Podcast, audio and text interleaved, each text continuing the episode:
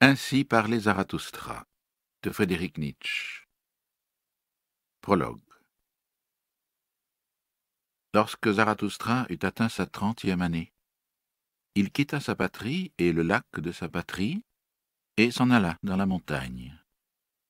Là, il jouit de son esprit et de sa solitude et ne s'en lassa point durant dix années. Mais enfin son cœur se transforma, et un matin, se levant avec l'aurore, il s'avança devant le soleil et lui parla ainsi. Ô grand astre, quel serait ton bonheur si tu n'avais pas ceux que tu éclaires? Depuis dix ans que tu viens vers ma caverne, tu te serais lassé de ta lumière et de ce chemin sans moi, mon aigle et mon serpent. Mais nous t'attendions chaque matin, nous te prenions ton superflu, et nous t'en bénissions. Voici.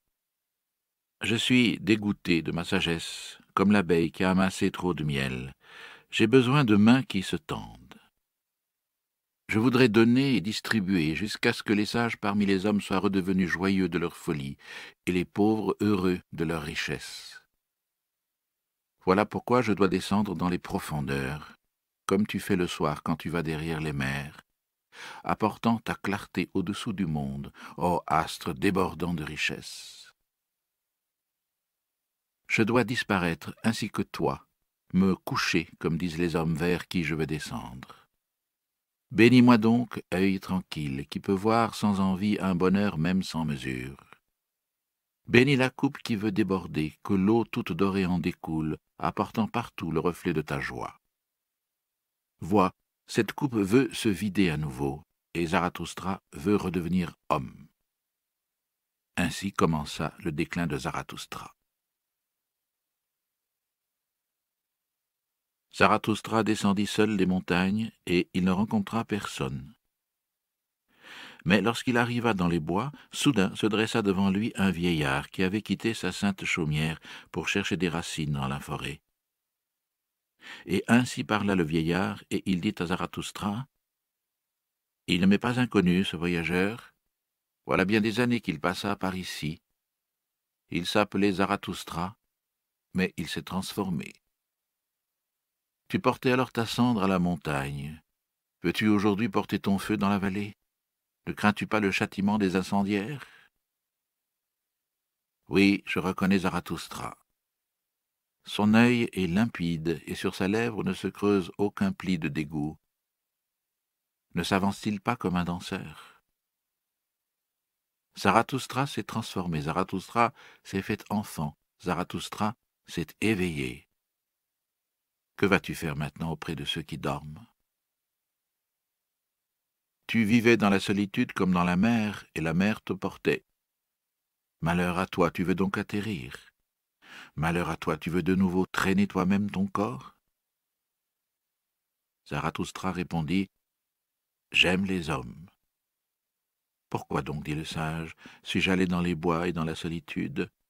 N'était-ce pas parce que j'aimais trop les hommes? Maintenant j'aime Dieu, je n'aime point les hommes. L'homme est pour moi une chose trop imparfaite. L'amour des hommes me tuerait. Zarathustra répondit Qu'ai-je parlé d'amour? Je vais faire un présent aux hommes. Ne leur donne rien, dit le saint. Enlève-leur plutôt quelque chose et aide-les à le porter. Rien ne leur sera meilleur, pourvu qu'à toi aussi cela fasse du bien. Et si tu veux donner, ne leur donne pas plus qu'une aumône, et attends qu'ils te la demandent. Non, répondit Zarathustra, je ne fais pas l'aumône. Je ne suis pas assez pauvre pour cela. Le saint se prit à rire de Zarathustra et parla ainsi. Tâche alors de leur faire accepter tes trésors. Ils se méfient des solitaires et ne croient pas que nous venions pour donner. À leurs oreilles, les pas du solitaire retentissent trop étrangement à travers les rues. Défiants comme si la nuit, couchés dans leur lit, ils entendaient marcher un homme, longtemps avant le lever du soleil. Ils se demandent peut-être où se glisse ce voleur Ne va pas auprès des hommes, reste dans la forêt. Retourne plutôt auprès des bêtes. Pourquoi ne veux-tu pas être comme moi, ours parmi les ours, oiseau parmi les oiseaux? Et que fait le saint dans les bois? demanda Zarathustra.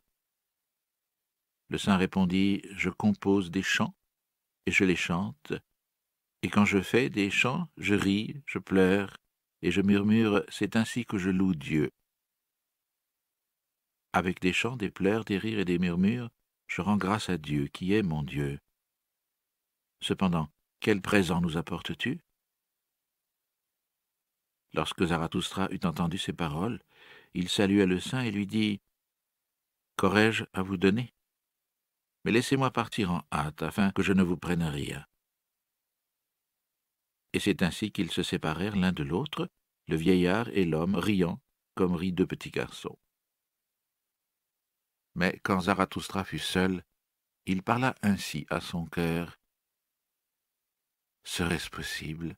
Ce vieux saint dans sa forêt n'a pas encore entendu dire que Dieu est mort.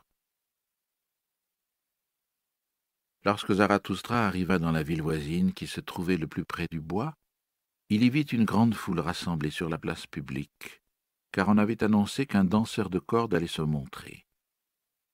Et Zarathustra parla au peuple et lui dit je vous enseigne le surhumain. L'homme est quelque chose qui doit être surmonté. Qu'avez-vous fait pour le surmonter? Tous les êtres jusqu'à présent ont créé quelque chose au-dessus d'eux. Et vous voulez être le reflux de ce grand flot et plutôt retourner à la bête que de surmonter l'homme? Qu'est le singe pour l'homme? Une dérision ou une honte douloureuse? Et c'est ce que doit être l'homme pour le surhumain, une dérision ou une honte douloureuse. Vous avez tracé le chemin qui va du ver jusqu'à l'homme, et il vous est resté beaucoup du ver de terre. Autrefois vous étiez singe, et maintenant encore l'homme est plus singe qu'un singe. Mais le plus sage d'entre vous n'est lui-même qu'une chose disparate, hybride, faite d'une plante et d'un fantôme. Cependant, vous ai-je dit de devenir fantôme ou plante? Voici, je vous enseigne le surhumain.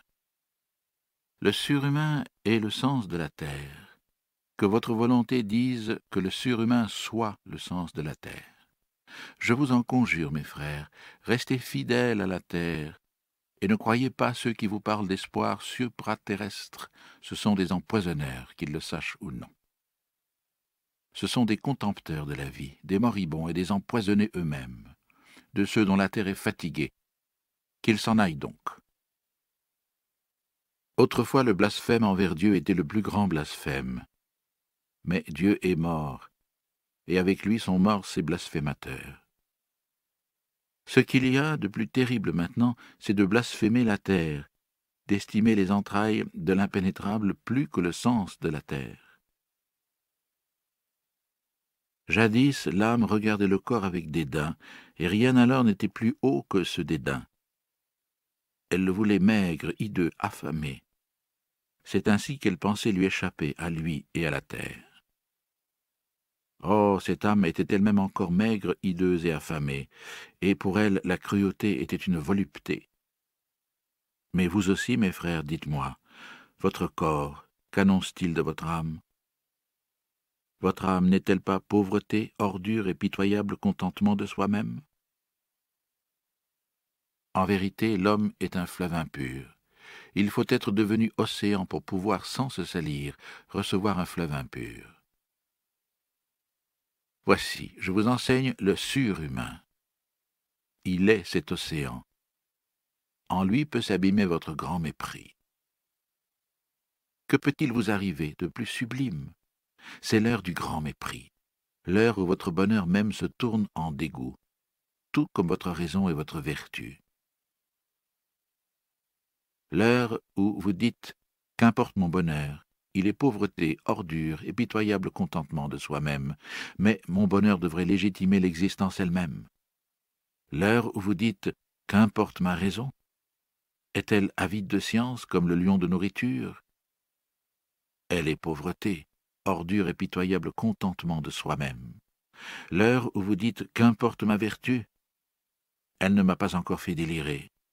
que je suis fatigué de mon bien et de mon mal. Tout cela est pauvreté, ordure et pitoyable contentement de soi-même. L'heure où vous dites Qu'importe ma justice, je ne vois pas que je suis charbon ardent, mais le juste est charbon ardent.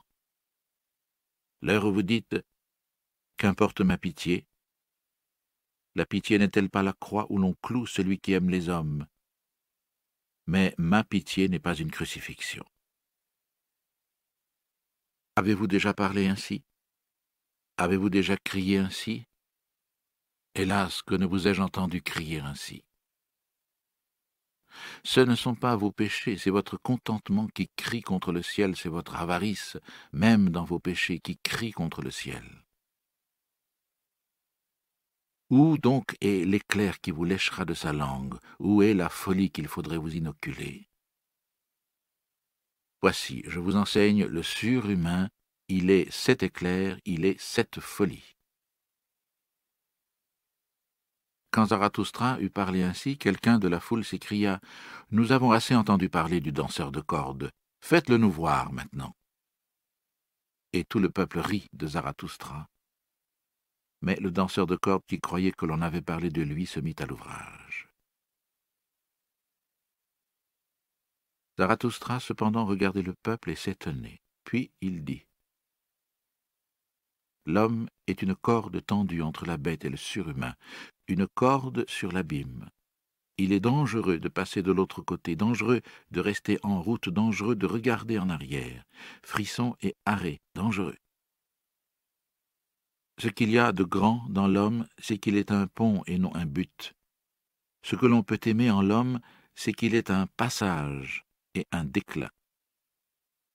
J'aime ceux qui ne savent vivre autrement que pour disparaître, car ils passent au-delà.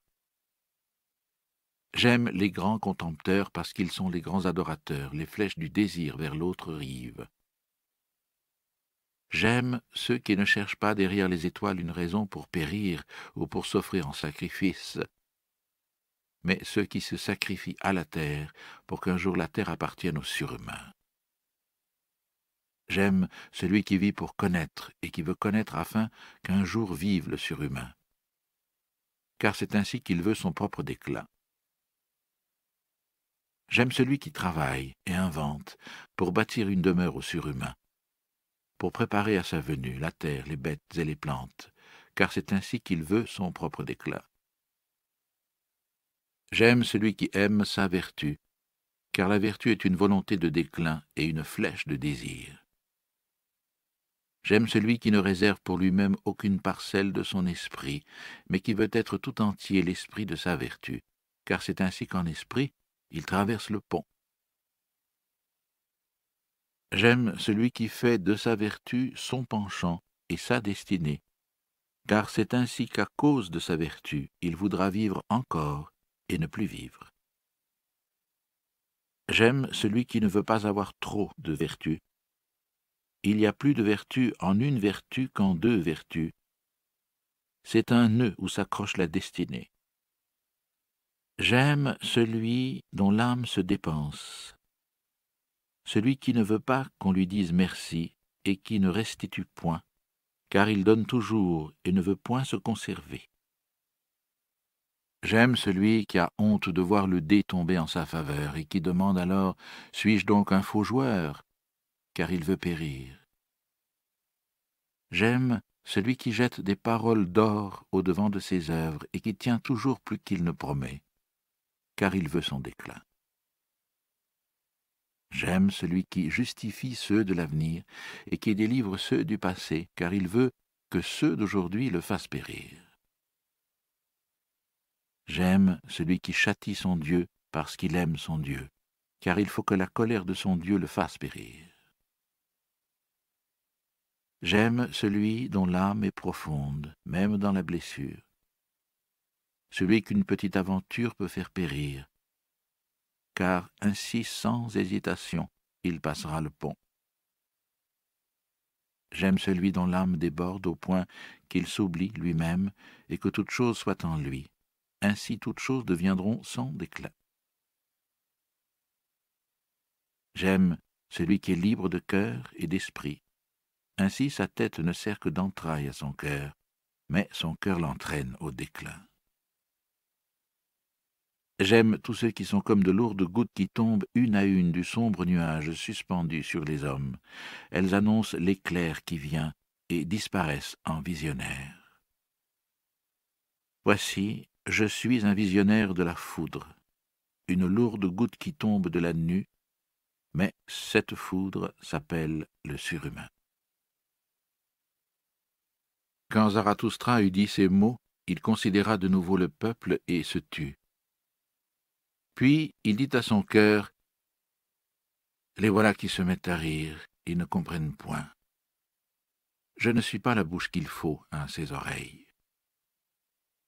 Faut-il d'abord leur briser les oreilles afin qu'ils apprennent à entendre avec les yeux? Faut-il faire du tapage comme les cymbales et les prédicateurs de carême? Ou n'ont-ils foi que dans les bègues Ils ont quelque chose dont ils sont fiers, Comment nomment-ils donc ce dont ils sont fiers? Ils le nomment civilisation, c'est ce qui les distingue des chevriers. C'est pourquoi ils n'aiment pas quand on parle d'eux entendre le mot de mépris. Je parlerai donc à leur fierté. Je vais donc leur parler de ce qu'il y a de plus méprisable. Je veux dire le dernier homme. Et ainsi Zarathustra se mit à parler au peuple. Il est temps que l'homme se fixe à lui-même son but. Il est temps que l'homme plante le germe de sa plus haute espérance. Maintenant son sol est encore assez riche. Mais ce sol un jour sera pauvre et stérile, et aucun grand arbre ne pourra plus y croître. Malheur, les temps sont proches où l'homme ne jettera plus par-dessus les hommes la flèche de son désir, où les cordes de son arc ne sauront plus vibrer je vous le dis, il faut porter encore en soi un chaos pour pouvoir mettre au monde une étoile dansante. Je vous le dis, vous portez en vous un chaos.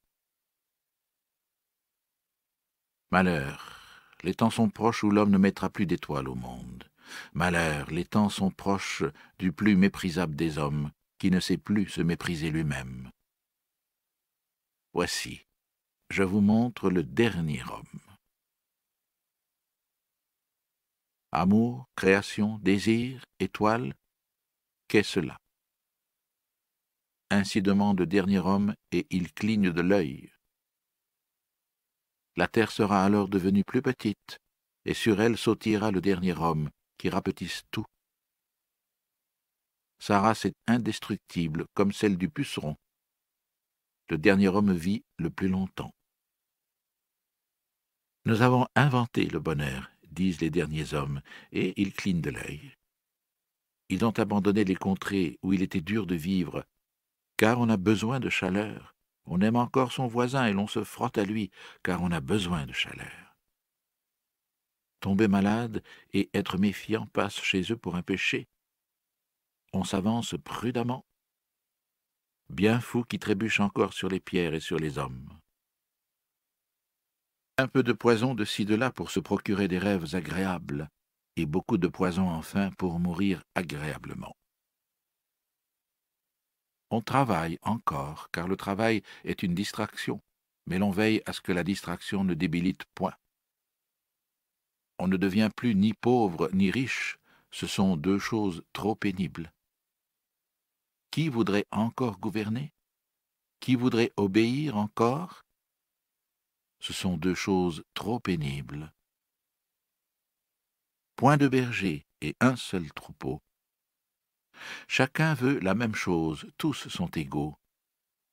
Qui a d'autres sentiments va de son plein gré dans la maison des fous. Autrefois tout le monde était fou, disent ceux qui sont les plus fins, et ils clignent de l'œil. On est prudent et l'on sait tout ce qui est arrivé. C'est ainsi que l'on peut railler sans fin, on se dispute encore, mais on se réconcilie bientôt, car on ne veut pas se gâter l'estomac. On a son petit plaisir pour le jour et son petit plaisir pour la nuit, mais on respecte la santé. Nous avons inventé le bonheur, disent les derniers hommes, et ils clignent de l'œil. Ici finit le premier discours de Zarathustra, celui que l'on appelle aussi le prologue, car en cet endroit il fut interrompu par les cris et la joie de la foule. Donne-nous ce dernier homme, ô Zarathustra, s'écriait-il, rends-nous semblables à ces derniers hommes. Nous te tiendrons quitte du surhumain. Et tout le peuple jubilait et claquait de la langue. Zarathustra cependant devint triste et dit à son cœur Ils ne me comprennent pas. Je ne suis pas la bouche qu'il faut à ses oreilles. Trop longtemps sans doute j'ai vécu dans les montagnes, j'ai trop écouté les ruisseaux et les arbres, je leur parle maintenant comme à des chevriers. Placide est mon âme et lumineuse comme la montagne au matin, mais ils me tiennent pour un cœur froid et pour un bouffon aux railleries sinistres et les voilà qui me regardent et qui rient, et tandis qu'ils rient, ils me haïssent encore. Il y a de la glace dans leur rire. Mais alors il advint quelque chose qui fit taire toutes les bouches, et qui fixa tous les regards. Car pendant ce temps, le danseur de cordes s'était mis à l'ouvrage. Il était sorti par une petite poterne et marchait sur la corde tendue entre deux tours, au-dessus de la place publique et de la foule. Comme il se trouvait juste à mi-chemin, la petite porte s'ouvrit encore une fois, et un gars bariolé, qui avait l'air d'un bouffon, sauta dehors, et suivit d'un pas rapide le premier. En avant, boiteux, cria son horrible voix. En avant, paresseux, sournois, visage blême, que je ne te chatouille pas de mon talon.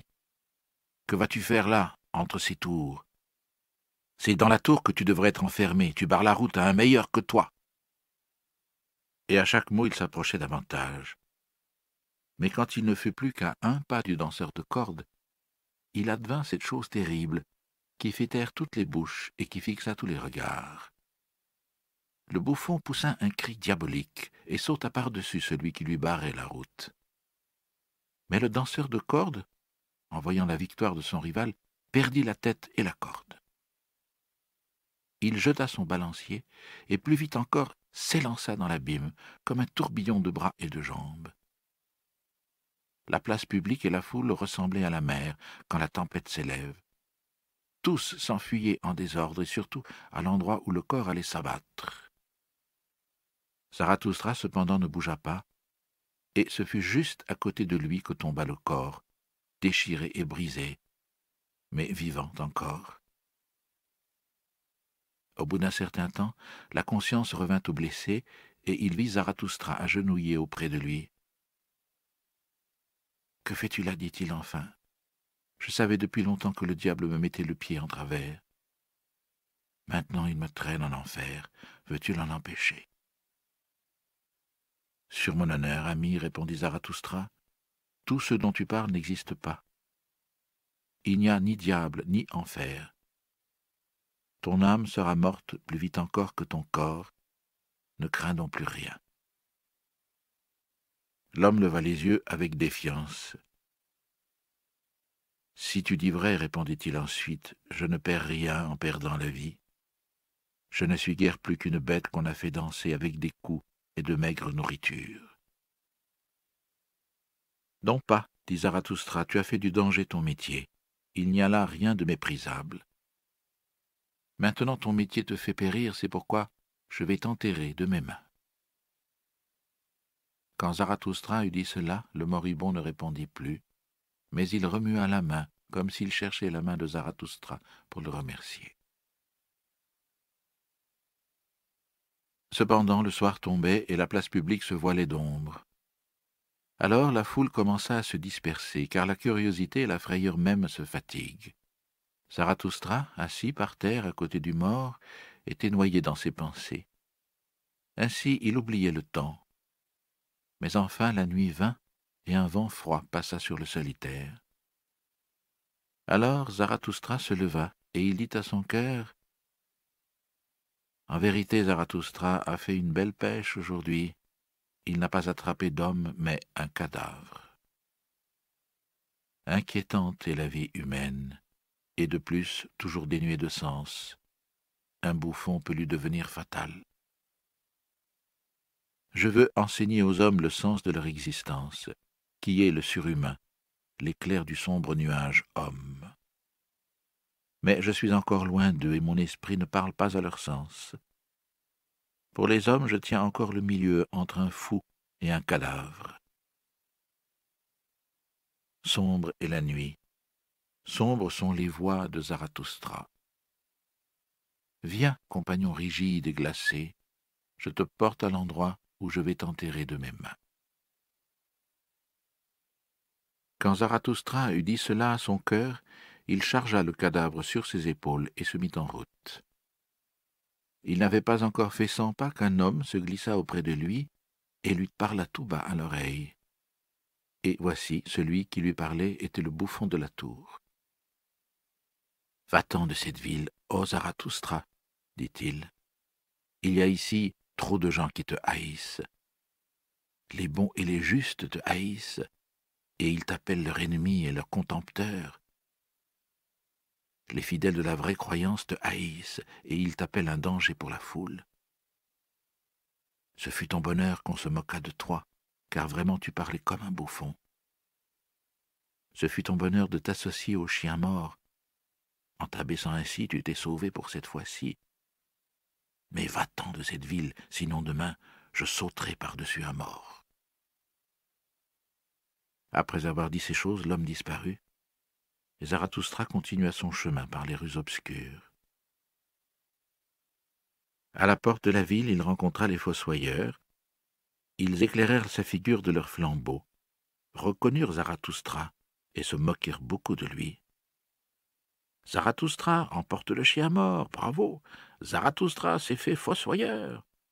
Car nous avons les mains trop propres pour ce gibier.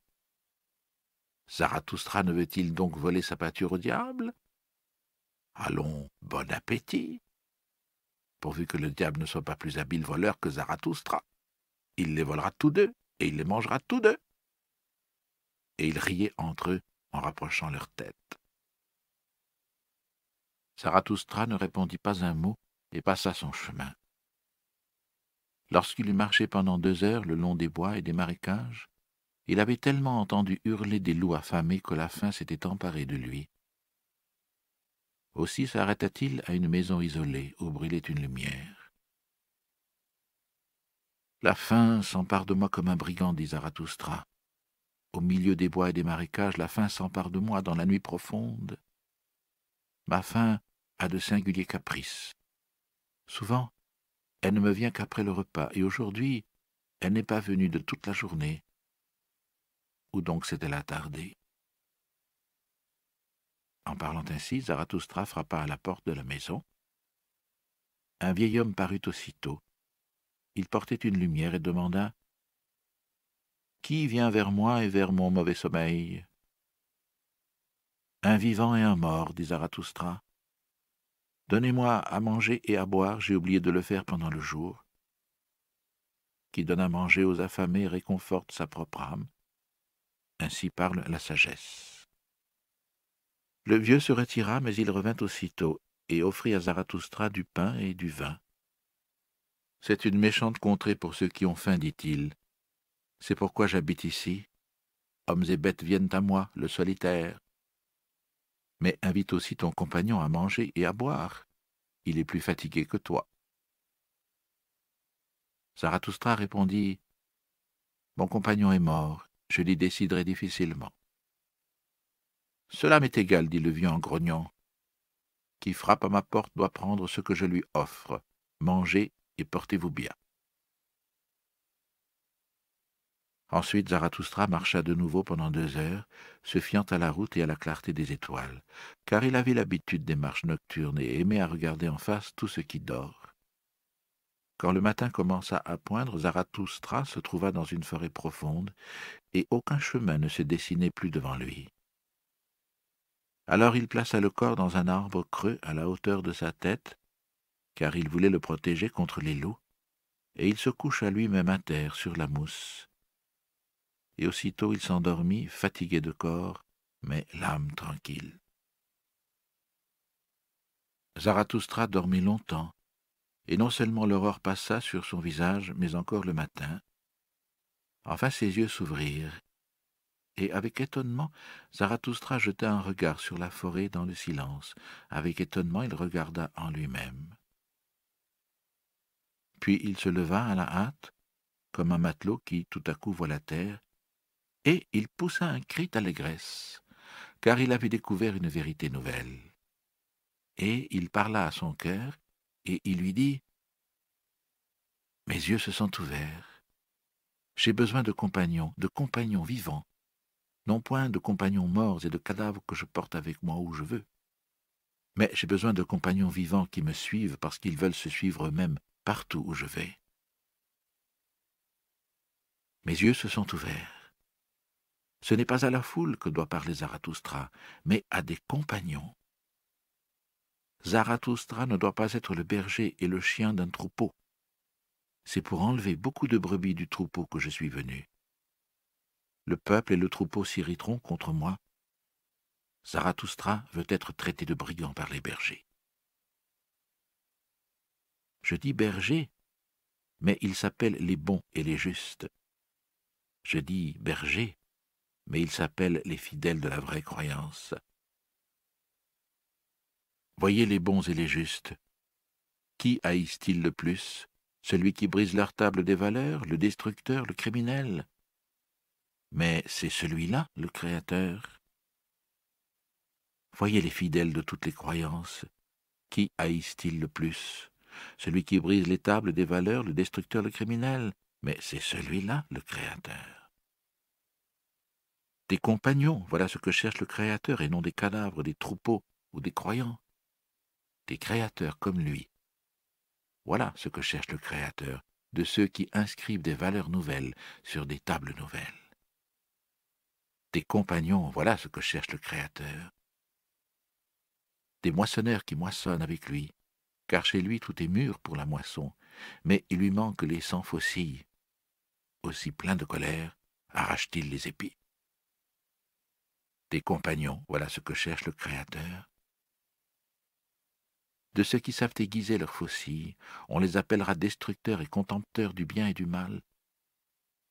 Mais ce seront eux qui moissonneront et qui seront en fête. Des créateurs comme lui, voilà ce que cherche Zarathustra. De ceux qui moissonnent et chôment avec lui, qu'a-t-il à faire de troupeaux de bergers et de cadavres? Et toi, mon premier compagnon, repose en paix. Je t'ai bien enseveli dans ton arbre creux, je t'ai bien abrité contre les loups. Mais je me sépare de toi, le temps est passé.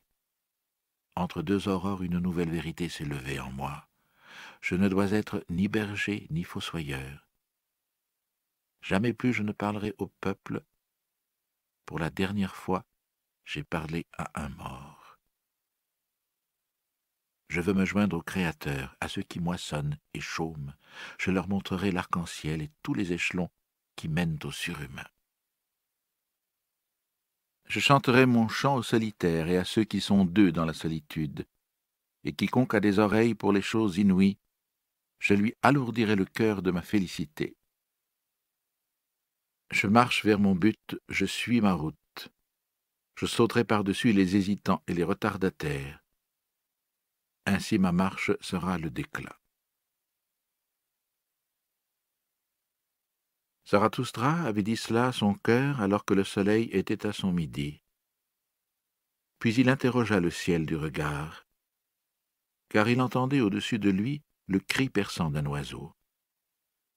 Et voici, un aigle planait dans les airs en large cercle, et un serpent était suspendu à lui, non pareil à une proie, mais comme un ami car il se sentait enroulé autour de son cou.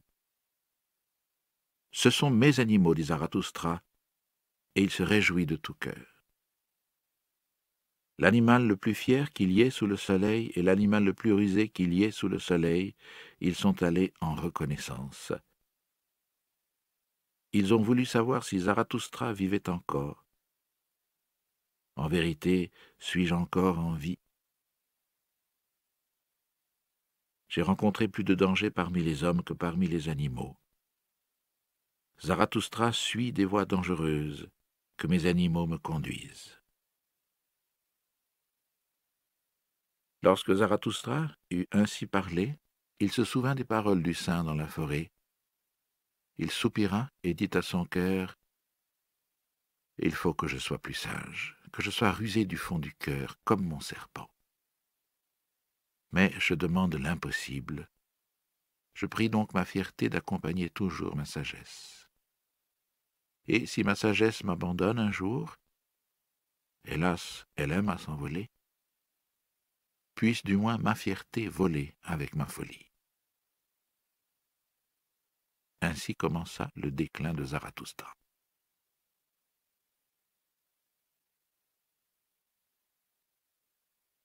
Les discours de Zarathustra. Les trois métamorphoses.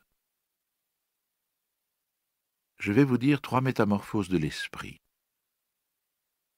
Comment l'esprit devient chameau, comment le chameau devient lion, et comment enfin le lion devient enfant. Il est main fardeau pesant pour l'esprit, pour l'esprit patient et vigoureux, en qui domine le respect. Sa vigueur réclame le fardeau pesant, le plus pesant. Qu'y a-t-il de pesant? Ainsi interroge l'esprit robuste, et il s'agenouille comme le chameau et veut un bon chargement. Qu'y a-t-il de plus pesant? Ainsi interroge l'esprit robuste. Dites-le, ô héros, afin que je le charge sur moi et que ma force se réjouisse. N'est-ce pas cela, s'humilier pour faire souffrir son orgueil? Faire luire sa folie pour tourner en dérision sa sagesse Ou bien est-ce cela?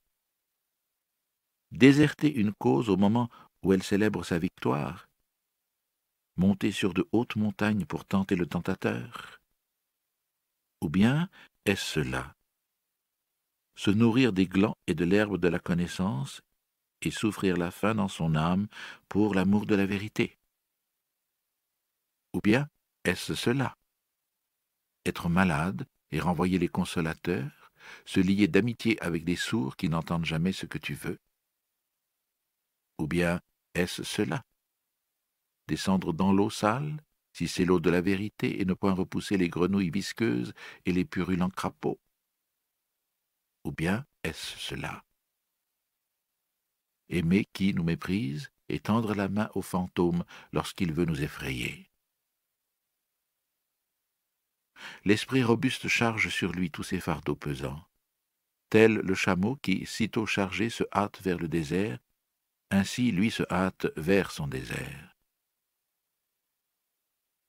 Mais au fond du désert le plus solitaire s'accomplit la seconde métamorphose. Ici l'esprit devient lion.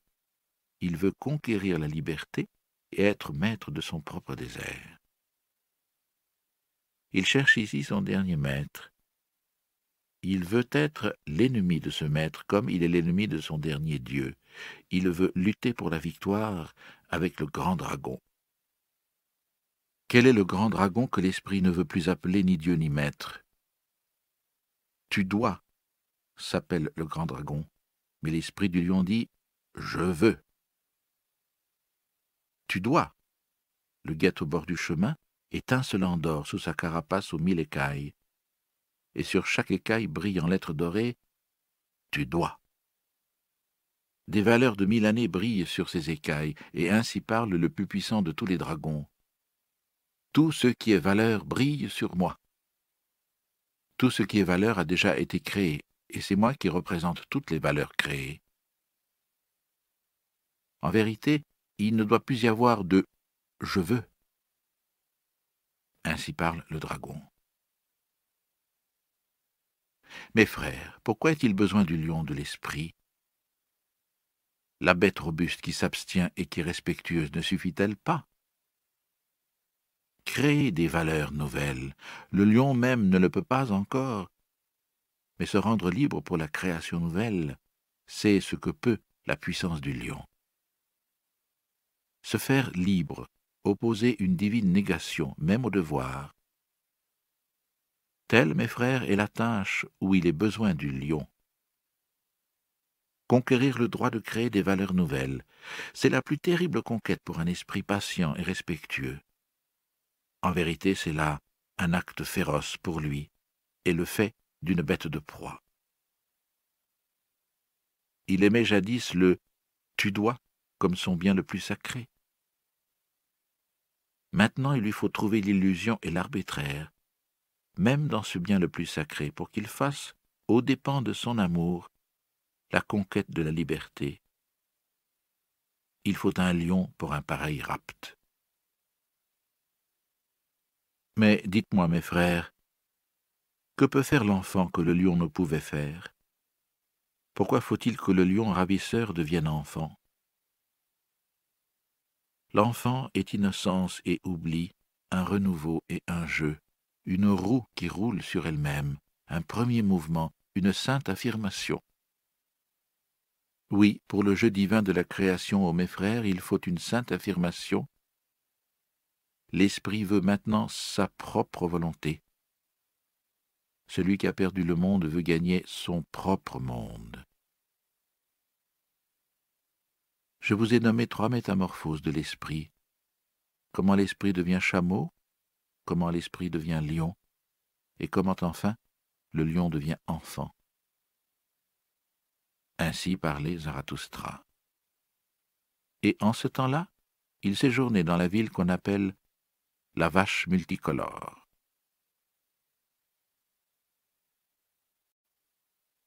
Des chairs de la vertu. On vantait à Zarathustra un sage que l'on disait savant à parler du sommeil et de la vertu, et à cause de cela, comblé d'honneur et de récompenses, entouré de tous les jeunes gens qui se pressaient autour de sa chaire magistrale. C'est chez lui que se rendit Zarathustra. Et avec tous les jeunes gens, il s'assit devant sa chaire, et le sage parla ainsi. Ayez en honneur le sommeil et respectez-le. C'est la chose première. Et évitez tous ceux qui dorment mal et qui sont éveillés la nuit. Le voleur lui-même a honte en présence du sommeil. Son pas se glisse toujours silencieux dans la nuit, mais le veilleur de nuit est impudent et impudemment il porte son corps. Ce n'est pas une petite chose que de savoir dormir il faut savoir veiller tout le jour pour pouvoir bien dormir. Dix fois dans la journée, il faut que tu te surmontes toi-même.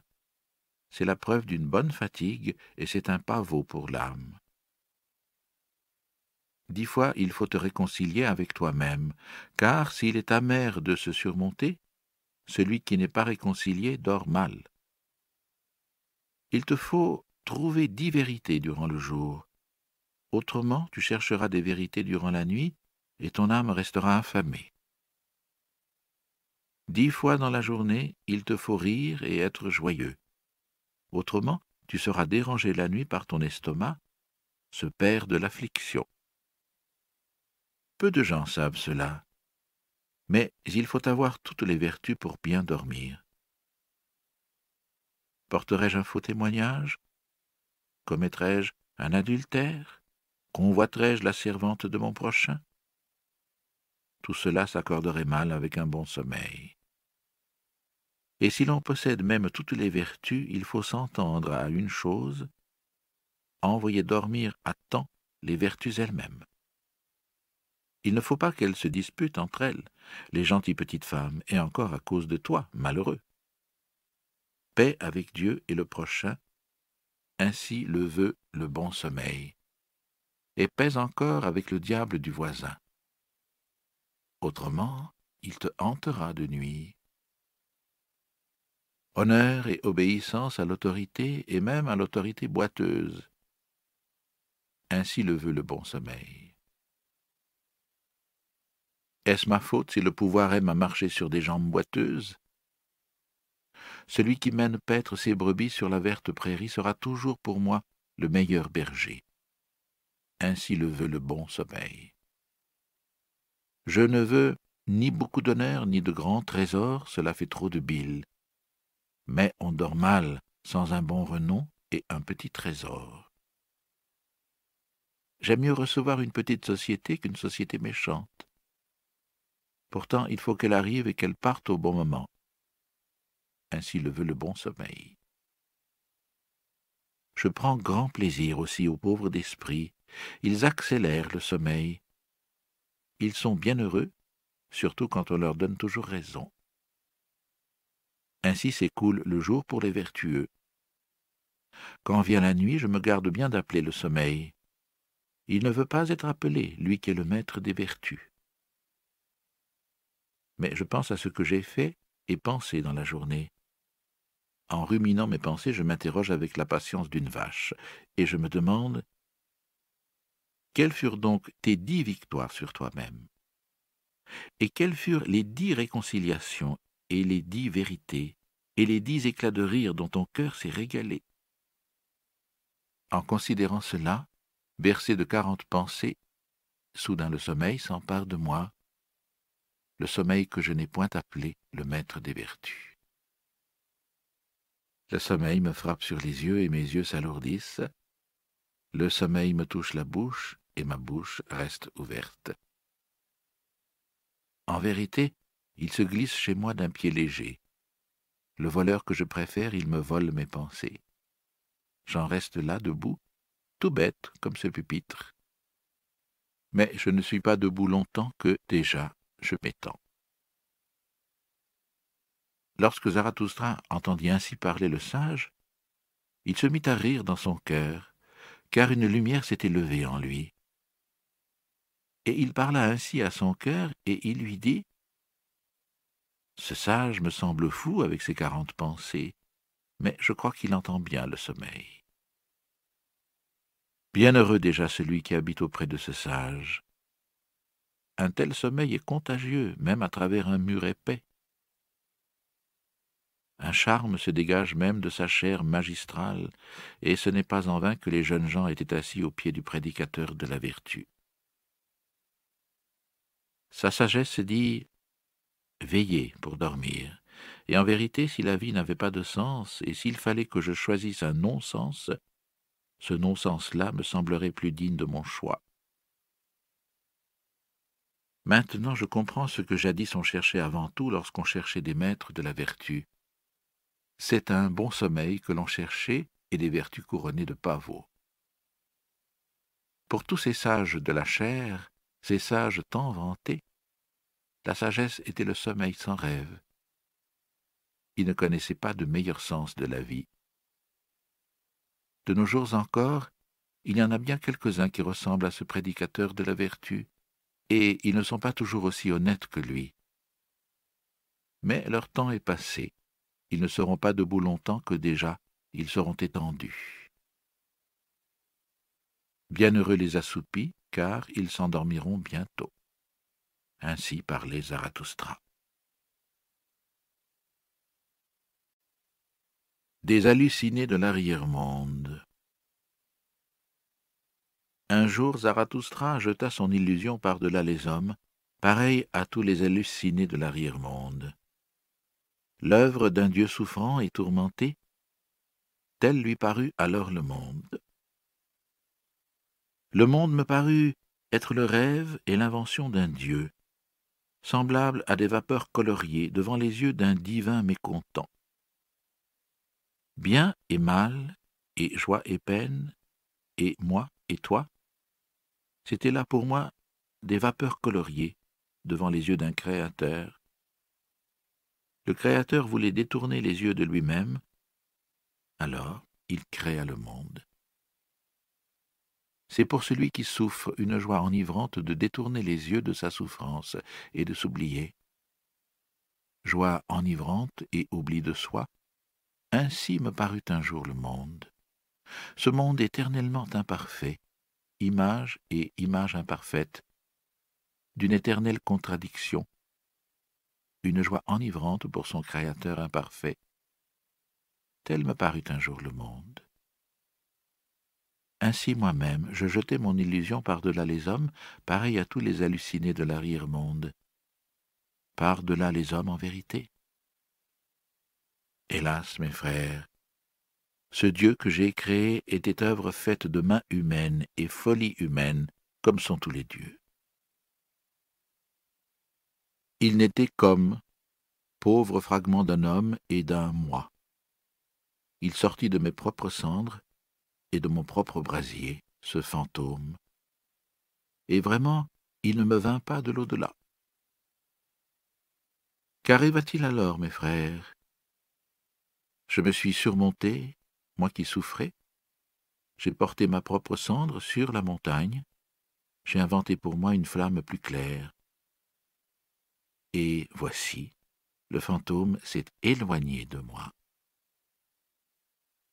Maintenant, croire à de pareils fantômes, ce serait là pour moi une souffrance et une humiliation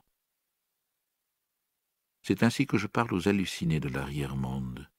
Souffrance et impuissance, voilà ce qui créa les arrière-mondes et cette courte folie du bonheur que seul connaît celui qui souffre le plus. La fatigue qui d'un seul bond veut aller jusqu'à l'extrême, d'un bond mortel. Cette fatigue pauvre et ignorante qui ne veut même plus vouloir. C'est elle qui créa tous les dieux et tous les arrière-mondes. Croyez-moi, mes frères, ce fut le corps qui désespéra du corps. Il tâtonna des doigts de l'esprit égaré, il tâtonna le long des derniers murs. Croyez-moi, mes frères, ce fut le corps qui désespéra de la terre. Il entendit parler le ventre de l'être. Alors il voulut passer la tête à travers les derniers murs, et non seulement la tête, il voulut passer dans l'autre monde mais l'autre monde est bien caché devant les hommes. Ce monde efféminé et inhumain, qui est un néant céleste. Et le ventre de l'être ne parle pas à l'homme, si ce n'est comme homme. En vérité, il est difficile de démontrer l'être, et il est difficile de le faire parler. Dites-moi, mes frères, les choses les plus singulières ne vous semble-t-elle pas les mieux démontrer Oui, ce moi. La contradiction et la confusion de ce moi affirment le plus loyalement son être. Ce moi qui crée, qui veut et qui donne la mesure et la valeur des choses. Et ce moi, l'être le plus loyal, parle du corps et veut encore le corps, même quand il rêve et s'exalte en voltant de ses ailes brisées il apprend à parler toujours plus loyalement, ce moi, et plus il apprend, plus il trouve de mots pour exalter le corps et la terre. Mon moi m'a enseigné une nouvelle fierté. Je l'enseigne aux hommes. Ne plus cacher sa tête dans le sable des choses célestes, mais la porter fièrement, une tête terrestre qui crée le sens de la terre. J'enseigne aux hommes une volonté nouvelle, suivre volontairement le chemin qu'aveuglément les hommes ont suivi, approuver ce chemin et ne plus se glisser à l'écart comme les malades et les décrépits. Ce furent des malades et des décrépits qui méprisèrent le corps et la terre, qui inventèrent les choses célestes et les gouttes du sang rédempteur. Et ces poisons doux et lugubres, c'est encore au corps et à la terre qu'ils les ont empruntés. Ils voulaient se sauver de leur misère, et les étoiles leur semblaient trop lointaines. Alors ils se mirent à soupirer. Hélas, que n'y a-t-il des voies célestes pour que nous puissions nous glisser dans un autre être et dans un autre bonheur? Alors ils s'inventèrent leurs artifices et leurs petites boissons sanglantes. Ils se crurent ravis loin de leur corps et de cette terre, ces ingrats. Mais à qui devait-il le spasme et la joie de leur ravissement? À leur corps et à cette terre. Zarathustra est indulgent pour les malades. En vérité, il ne s'irrite ni de leur façon de se consoler, ni de leur ingratitude. Qu'ils guérissent et se surmontent, et qu'ils se créent un corps supérieur. Zarathustra ne s'irrite pas non plus contre les convalescents qui regardent avec tendresse son illusion perdue et errent à minuit autour de la tombe de son Dieu. Mais dans les larmes que verse le convalescent, Zarathustra ne voit que maladie et corps malade. Il y eut toujours beaucoup de gens malades parmi ceux qui rêvent et qui languissent vers Dieu. Ils haïssent avec fureur celui qui cherche la connaissance. Ils haïssent la plus jeune des vertus qui s'appelle loyauté. Ils regardent toujours en arrière, vers des temps obscurs. Il est vrai qu'alors la folie et la foi étaient autre chose. La fureur de la raison apparaissait à l'image de Dieu, et le doute était péché. Je connais trop bien ceux qui sont semblables à Dieu. Ils veulent qu'on croie en eux et que le doute soit un péché. Je sais trop bien à quoi ils croient eux-mêmes le plus. Ce n'est vraiment pas à des arrière-mondes et aux gouttes de sang rédempteur, mais eux aussi croient davantage au corps, et c'est leur propre corps qu'ils considèrent comme la chose en soi. Mais le corps est pour eux une chose maladive, et volontiers ils sortiraient de leur peau. C'est pourquoi ils écoutent les prédicateurs de la mort et ils prêchent eux-mêmes les arrière-mondes. Écoutez plutôt, mes frères. La voix du corps guérit. C'est une voix plus loyale et plus pure. Le corps saint parle avec plus de loyauté et plus de pureté. Le corps complet, carré de la tête à la base. Il parle du sens de la terre. Ainsi parle les Zarathustra. des contempteurs du corps. C'est aux contempteurs du corps que je veux dire leurs faits. Ils ne doivent pas changer de méthode d'enseignement, mais seulement dire adieu à leur propre corps, et ainsi devenir muets. Je suis corps et âme. Ainsi parle l'enfant. Et pourquoi ne parlerait-on pas comme les enfants? Mais celui qui est éveillé et conscient dit Je suis corps tout entier, et rien autre chose. L'âme n'est qu'un mot pour une parcelle du corps. Le corps est un grand système de raison, une multiplicité avec un seul sens, une guerre et une paix, un troupeau et un berger.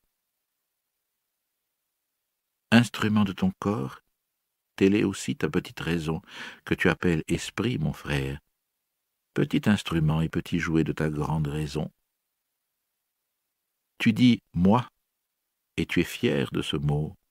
Mais ce qui est plus grand, c'est ce à quoi tu ne veux pas croire, ton corps et son grand système de raison. Il ne dit pas moi, mais il est moi.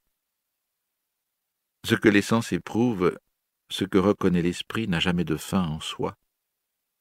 Mais l'essence et l'esprit voudraient te convaincre qu'ils sont la fin de toute chose, tellement ils sont vains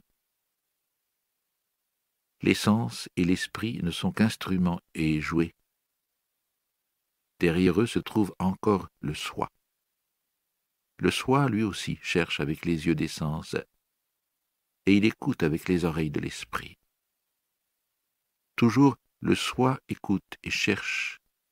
Il compare, soumet, conquiert et détruit. Il règne, il domine aussi le moi. Derrière tes sentiments et tes pensées, mon frère, se tient un maître plus puissant, un sage inconnu. Il s'appelle Soi. Il habite ton corps, il est ton corps. Il y a plus de raison dans ton corps que dans ta meilleure sagesse. Et qui donc sait pourquoi ton corps a précisément besoin de ta meilleure sagesse? Ton soi rit de ton moi et de ses cabrioles. Que me sont ces bons et ces vols de la pensée, dit-il, un détour vers mon but. Je suis la lisière du moi et le souffleur de ses idées. Le soi dit au moi, éprouve des douleurs, et le moi souffre et réfléchit à ne plus souffrir, et c'est à cette fin qu'il doit penser. Le soi dit au moi, éprouve des joies, alors le moi se réjouit et songe à se réjouir souvent encore, et c'est à cette fin qu'il doit penser. Je veux dire un mot aux contempteurs du corps. Qu'ils méprisent, c'est ce qui fait leur estime. Qu'est-ce qui crée l'estime et le mépris, et la valeur, et la volonté? Le soi créateur créa pour lui-même l'estime et le mépris, la joie et la peine. Le corps créateur créa pour lui-même l'esprit comme une main de sa volonté. Même dans votre folie et dans votre mépris, vous servez votre soi, vous autres contempteurs du corps. Je vous le dis, votre soi lui-même veut mourir et se détourner de la vie. Il n'est plus capable de faire ce qu'il préférait, créer au-dessus de lui-même. Voilà son désir préféré, voilà toute son ardeur. Mais il est trop tard pour cela. Ainsi votre soi veut disparaître, ô contempteur du corps. Votre soi veut disparaître, c'est pourquoi vous êtes devenu contempteur du corps, car vous ne pouvez plus créer au-dessus de vous. C'est pourquoi vous en voulez à la vie et à la terre. Je ne marche pas sur votre chemin, contempteur du corps. Vous n'êtes point pour moi des ponts vers le surhumain. Ainsi parlait Zarathustra.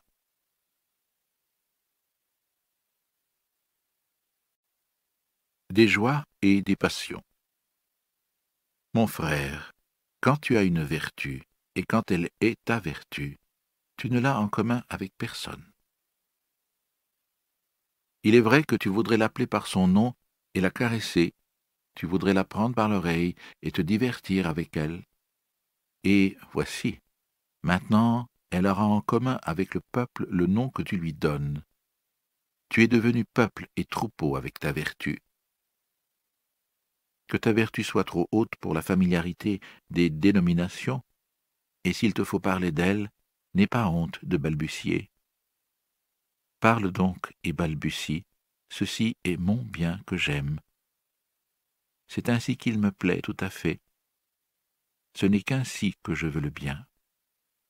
Je ne le veux point tel le commandement d'un Dieu, ni telle une loi et une nécessité humaine. Qu'il ne me soit point un indicateur vers des terres supérieures et vers des paradis. C'est une vertu terrestre que j'aime. Il y a en elle peu de sagesse et moins encore de sens commun. Mais cet oiseau s'est construit son nid auprès de moi. C'est pourquoi je l'aime avec tendresse.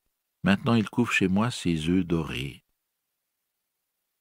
C'est ainsi que tu dois balbutier et louer ta vertu. Autrefois tu avais des passions et tu les appelais des mots, mais maintenant tu n'as plus que tes vertus. Elles naquirent de tes passions. Tu apportes dans ces passions ton but le plus élevé. Alors elles devinrent tes vertus et tes joies. Et quand même tu serais de la race des colériques ou des voluptueux, des sectaires ou des vindicatifs, toute ta passion finirait par devenir des vertus, tous tes démons des anges. Jadis, tu avais dans ta cave des chiens sauvages, mais ils sont devenus des oiseaux et d'aimables chanteurs. C'est avec tes poisons que tu t'es préparé ton baume. Tu as trait la vache affliction, maintenant tu bois le doux lait de ses mamelles. Et rien de mal ne naît plus de toi, si ce n'est le mal qui naît de la lutte de tes vertus. Mon frère, quand tu as du bonheur, c'est que tu as une vertu et rien autre chose. Tu passes ainsi plus facilement sur le pont. C'est une distinction que d'avoir beaucoup de vertus, mais c'est un sort bien dur. Et il y en a qui sont allés se tuer dans le désert parce qu'ils étaient fatigués de servir de champ de bataille aux vertus. Mon frère, la guerre et les batailles sont-elles des mots? Ce sont des mots nécessaires, L'envie et la méfiance et la calomnie ont une place nécessaire parmi tes vertus. Regarde comme chacune de tes vertus désire ce qu'il y a de plus haut. Elle veut tout ton esprit, afin que ton esprit soit son héros. Elle veut toute ta force dans la colère, la haine et l'amour. Chaque vertu est jalouse de l'autre vertu, et la jalousie est une chose terrible les vertus, elles aussi, peuvent périr par la jalousie. Celui qu'enveloppe la flamme de la jalousie, pareil au scorpion, finit par tourner contre lui-même le dard empoisonné. Hélas, mon frère, ne vis-tu jamais une vertu se calomnier et se détruire elle-même? L'homme est quelque chose qui doit être surmonté, C'est pourquoi il te faut aimer tes vertus, car tu périras par tes vertus. Ainsi parlait Zarathustra.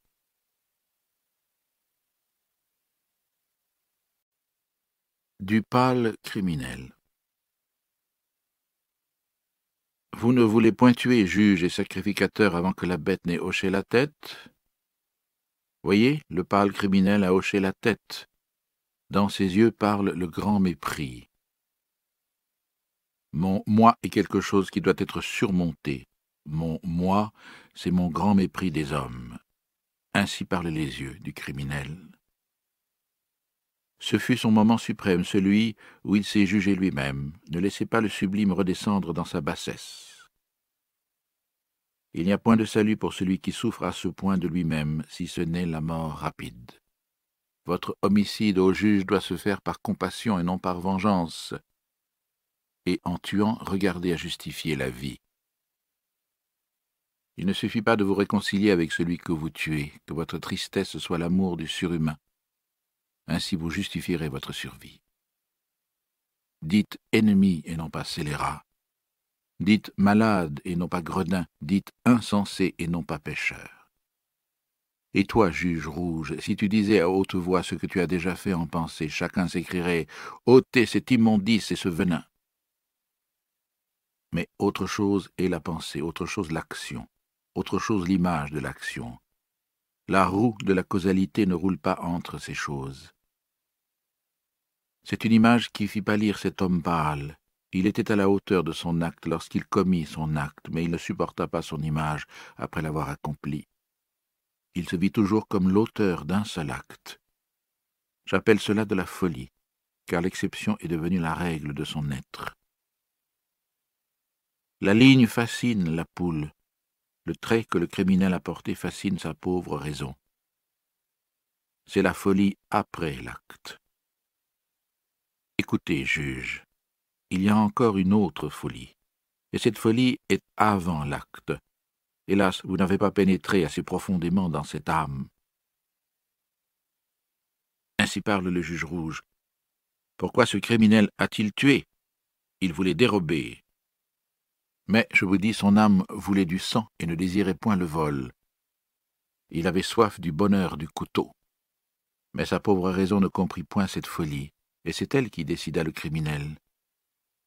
Qu'importe le sang, dit-elle, ne veux-tu pas profiter de ton crime pour voler, pour te venger? Et il écouta sa pauvre raison, son discours pesait sur lui comme du plomb.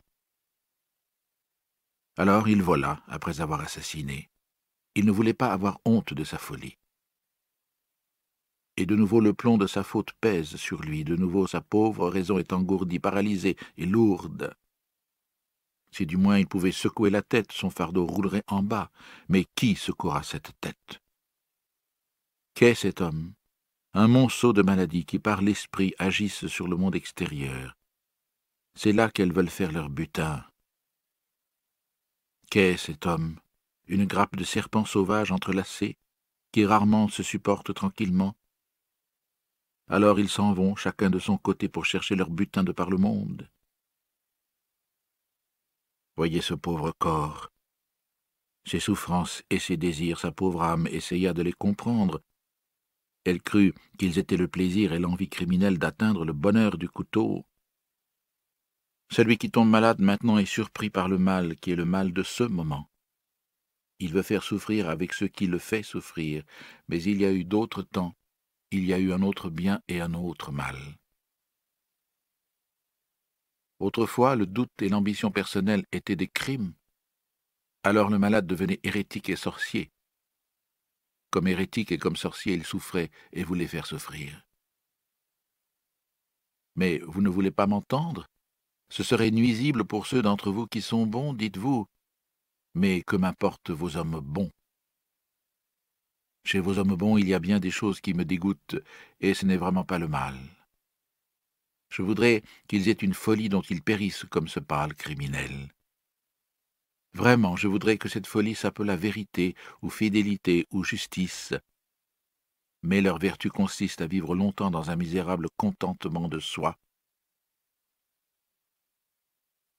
Je suis un garde-fou au bord du fleuve, que celui qui peut me saisir me saisisse. Je ne suis pas votre béquille. Ainsi parlait Zarathustra.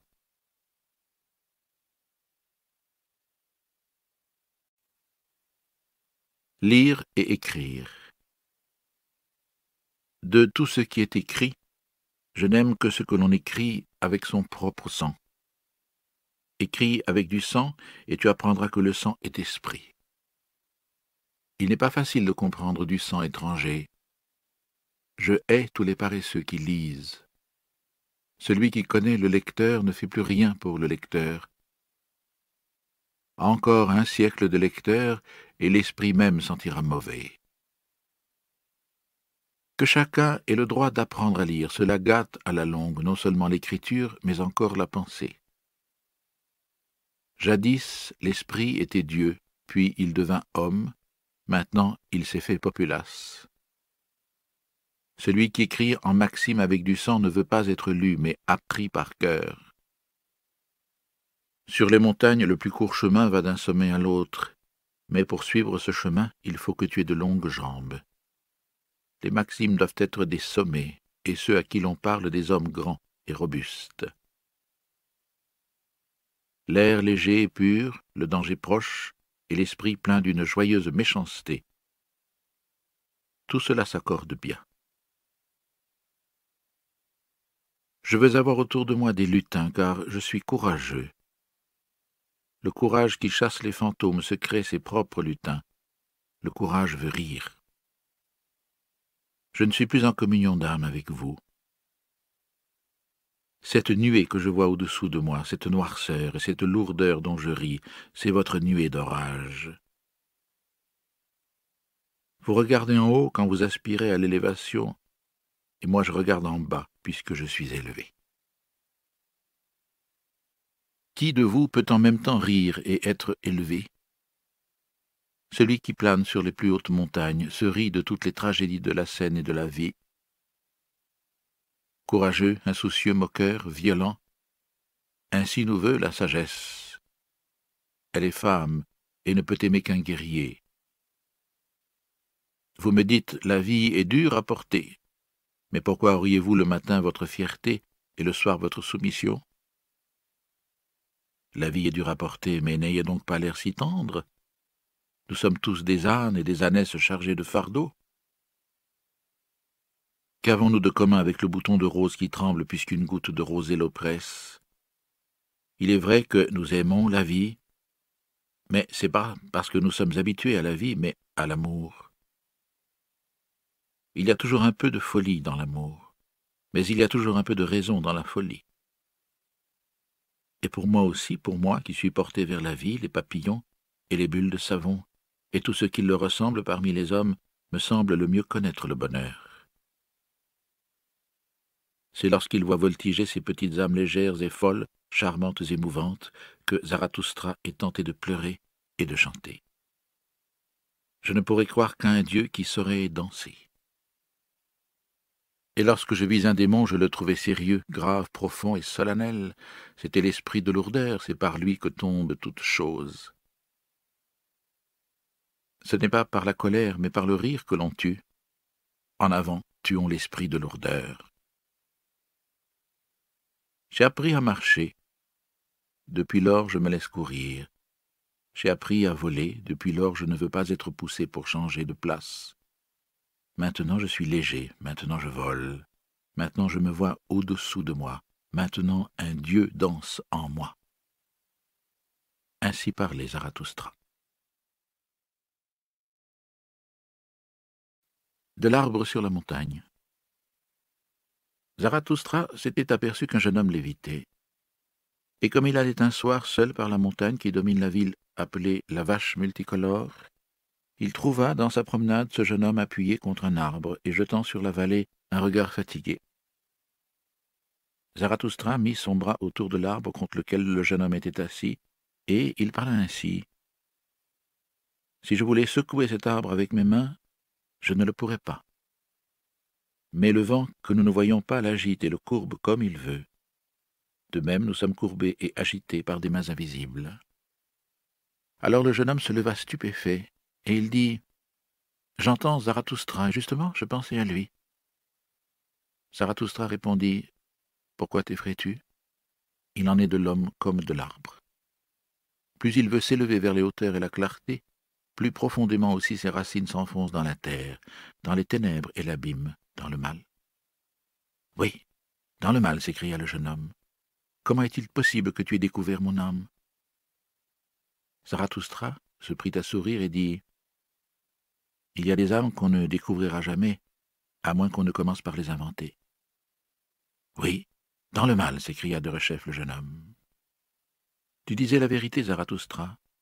Je n'ai plus confiance en moi-même depuis que je veux monter dans les hauteurs et personne n'a plus confiance en moi. D'où cela peut-il donc venir? Je me transforme trop vite, mon présent réfute mon passé, je saute souvent des marches quand je monte, c'est ce que les marches ne me pardonnent pas. Quand je suis en haut, je me trouve toujours seul. Personne ne me parle. Le froid de la solitude me fait trembler. Mais qu'est-ce que je veux donc dans les hauteurs? Mon mépris et mon désir grandissent ensemble. Plus je m'élève, plus je méprise celui qui s'élève. Que veut-il donc dans les hauteurs? Comme j'ai honte de ma montée et de mes faux pas, comme je ris de mon souffle haletant, comme je hais celui qui prend son vol, comme je suis fatigué lorsque je suis dans les hauteurs. Alors le jeune homme se tut, et Zarathustra regarda l'arbre près duquel ils étaient debout, et il parla ainsi.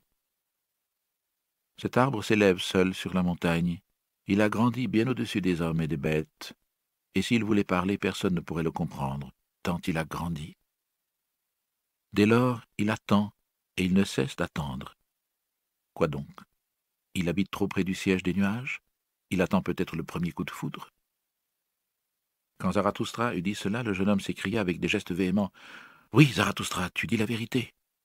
J'ai désiré ma chute en voulant atteindre les hauteurs, et tu es le coup de foudre que j'attendais. Regarde-moi, que suis-je encore depuis que tu nous es apparu C'est la jalousie qui m'a tué. Ainsi parlait le jeune homme, et il pleurait amèrement. Zarathustra cependant mit son bras autour de sa taille et l'emmena avec lui. Et lorsqu'ils eurent marché côte à côte pendant quelques minutes, Zarathustra commença à parler ainsi. J'en ai le cœur déchiré. Mieux que ne le disent tes paroles, ton regard me dit tout le danger que tu cours. Tu n'es pas libre encore, tu cherches encore la liberté. Tes recherches t'ont rendu noctambule et trop lucide. Tu veux monter librement vers les hauteurs et ton âme a soif d'étoiles, mais tes mauvais instincts, eux aussi, ont soif de la liberté. Tes chiens sauvages veulent être libres, ils aboient de joie dans leur cave quand ton esprit tente à ouvrir toutes les prisons. Pour moi, tu es encore un prisonnier qui aspire à la liberté. Hélas, l'âme de pareil prisonnier devient prudente, mais elle devient aussi rusée et mauvaise. Pour celui qui a délivré son esprit, il reste encore à se purifier. Il demeure en lui beaucoup de contraintes et de bourbes. Il faut que son œil se purifie. Oui, je connais le danger que tu cours, mais par mon amour et mon espoir, je t'en conjure, ne jette pas loin de toi ton amour et ton espoir. Tu te sens encore noble et les autres aussi te tiennent pour noble, ceux qui t'en veulent et qui te regardent d'un mauvais œil. Sache qu'ils ont tous quelqu'un de noble dans leur chemin. Les bons, eux aussi, ont tous quelqu'un de noble dans leur chemin. Et quand même ils l'appelleraient bon, ce ne serait que pour le mettre de côté. L'homme noble veut créer quelque chose de neuf et une nouvelle vertu. L'homme bon désire les choses vieilles et que les choses vieilles soient conservées. Mais le danger de l'homme noble n'est pas qu'il devienne bon, mais insolent, railleur et destructeur. Hélas, j'ai connu des hommes nobles qui perdirent leur plus haut espoir, et dès lors ils calomnièrent tous les hauts espoirs, Dès lors ils vécurent effrontés, en de courts désirs, et à peine se sont-ils tracés un but d'un jour à l'autre. L'esprit aussi est une volupté, ainsi disait-il. Alors leur esprit s'est brisé les ailes. Maintenant, il ne fait plus que ramper et il souille tout ce qu'il dévore.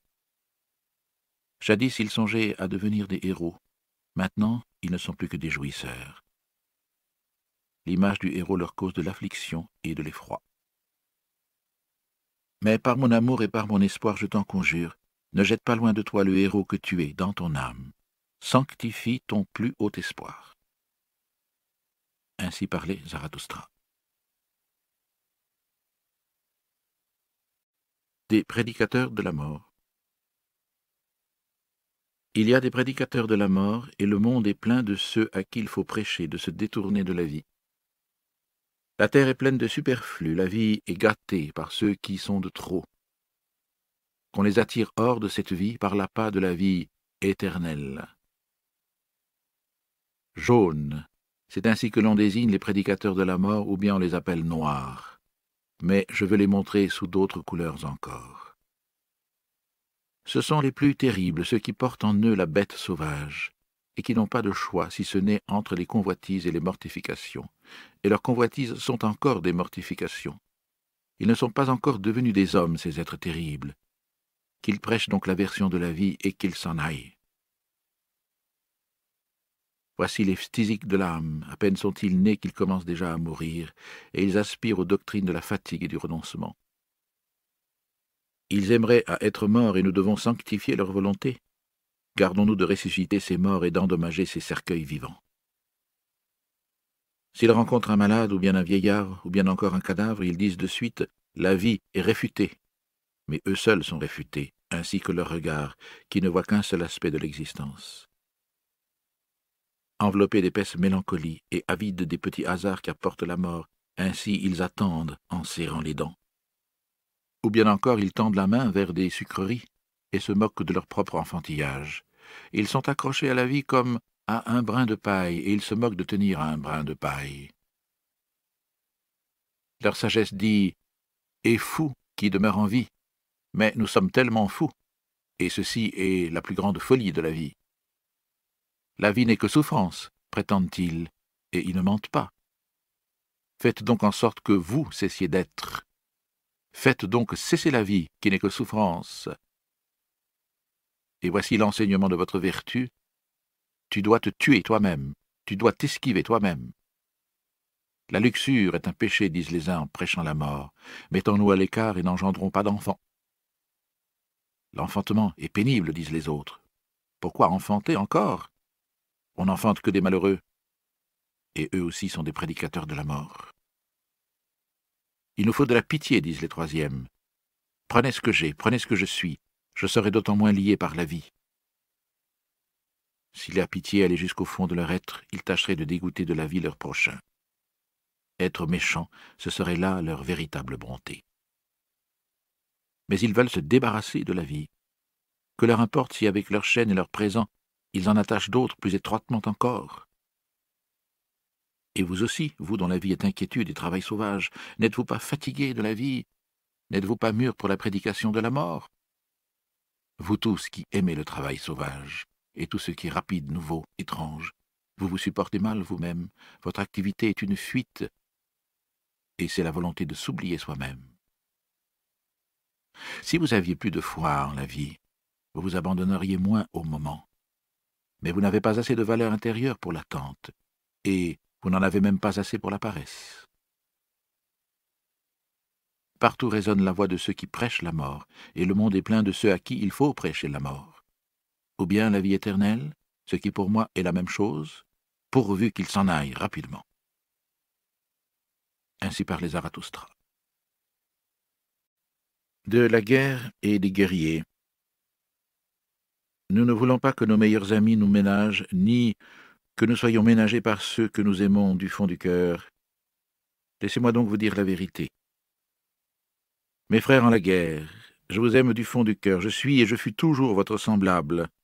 Je suis aussi votre meilleur ennemi. Laissez-moi donc vous dire la vérité. Je n'ignore pas la haine et l'envie de votre cœur. Vous n'êtes pas assez grand pour ne pas connaître la haine et l'envie. Soyez donc assez grand pour ne pas en avoir honte. Et si vous ne pouvez pas être les saints de la connaissance, soyez-en du moins les guerriers. Les guerriers de la connaissance sont les compagnons et les précurseurs de cette sainteté. Je vois beaucoup de soldats, puissais-je voir beaucoup de guerriers. On appelle uniforme ce qu'ils portent, que ce qu'ils cachent dessous ne soit pas uniforme. Vous devez être de ceux dont l'œil cherche toujours un ennemi, votre ennemi et chez quelques-uns d'entre vous, il y a de la haine à première vue. Vous devez chercher votre ennemi et faire votre guerre, une guerre pour vos pensées. Et si votre pensée succombe, votre loyauté doit néanmoins crier victoire. Vous devez aimer la paix comme un moyen de guerre nouvelle, et la courte paix plus que la longue. Je ne vous conseille pas le travail, mais la lutte. Je ne vous conseille pas la paix, mais la victoire. Que votre travail soit une lutte, que votre paix soit une victoire. On ne peut se taire et rester tranquille que lorsque l'on a des flèches et un arc. Autrement, on bavarde et on se dispute. Que votre paix soit une victoire. Vous dites que c'est la bonne cause qui sanctifie même la guerre? Je vous dis, c'est la bonne guerre qui sanctifie toute cause. La guerre et le courage ont fait plus de grandes choses que l'amour du prochain. Ce n'est pas votre pitié, mais votre bravoure qui sauva jusqu'à présent les victimes. Qu'est-ce qui est bien? Demandez-vous. Être brave, voilà qui est bien. Laissez dire les petites filles bien, c'est ce qui est en même temps joli et touchant. On vous appelle sans cœur, mais votre cœur est vrai, et j'aime la pudeur de votre cordialité. Vous avez honte de votre flot et d'autres rougissent de leur reflux. Vous êtes laid? Eh bien, mes frères, enveloppez-vous du sublime, le manteau de la laideur. Quand votre âme grandit, elle devient impétueuse, et dans votre élévation, il y a de la méchanceté, je vous connais. Dans la méchanceté, l'impétueux se rencontre avec le débile, mais ils ne se comprennent pas, je vous connais. Vous ne devez avoir d'ennemis que pour les haïr et non pour les mépriser. Vous devez être fier de votre ennemi, alors les succès de votre ennemi seront aussi vos succès. La révolte, c'est la noblesse de l'esclave. Que votre noblesse soit l'obéissance, que votre commandement lui-même soit de l'obéissance. Un bon guerrier préfère tu dois à je veux, et vous devez vous faire commander de tout ce que vous aimez. Que l'amour de la vie soit l'amour de vos plus hautes espérances, et que votre plus haute espérance soit la plus haute pensée de la vie. Votre plus haute pensée, permettez que je vous la commande, la voici. L'homme est quelque chose qui doit être surmonté. Ainsi vivez votre vie d'obéissance et de guerre, qu'importe la vie longue, quel guerrier veut être ménagé. Je ne vous ménage point, je vous aime du fond du cœur, mes frères, en la guerre. Ainsi parlait Zarathustra. De la nouvelle idole. Il y a quelque part encore des peuples et des troupeaux. Mais ce n'est pas chez nous, mes frères. Chez nous, il y a des États. États Qu'est-ce que cela?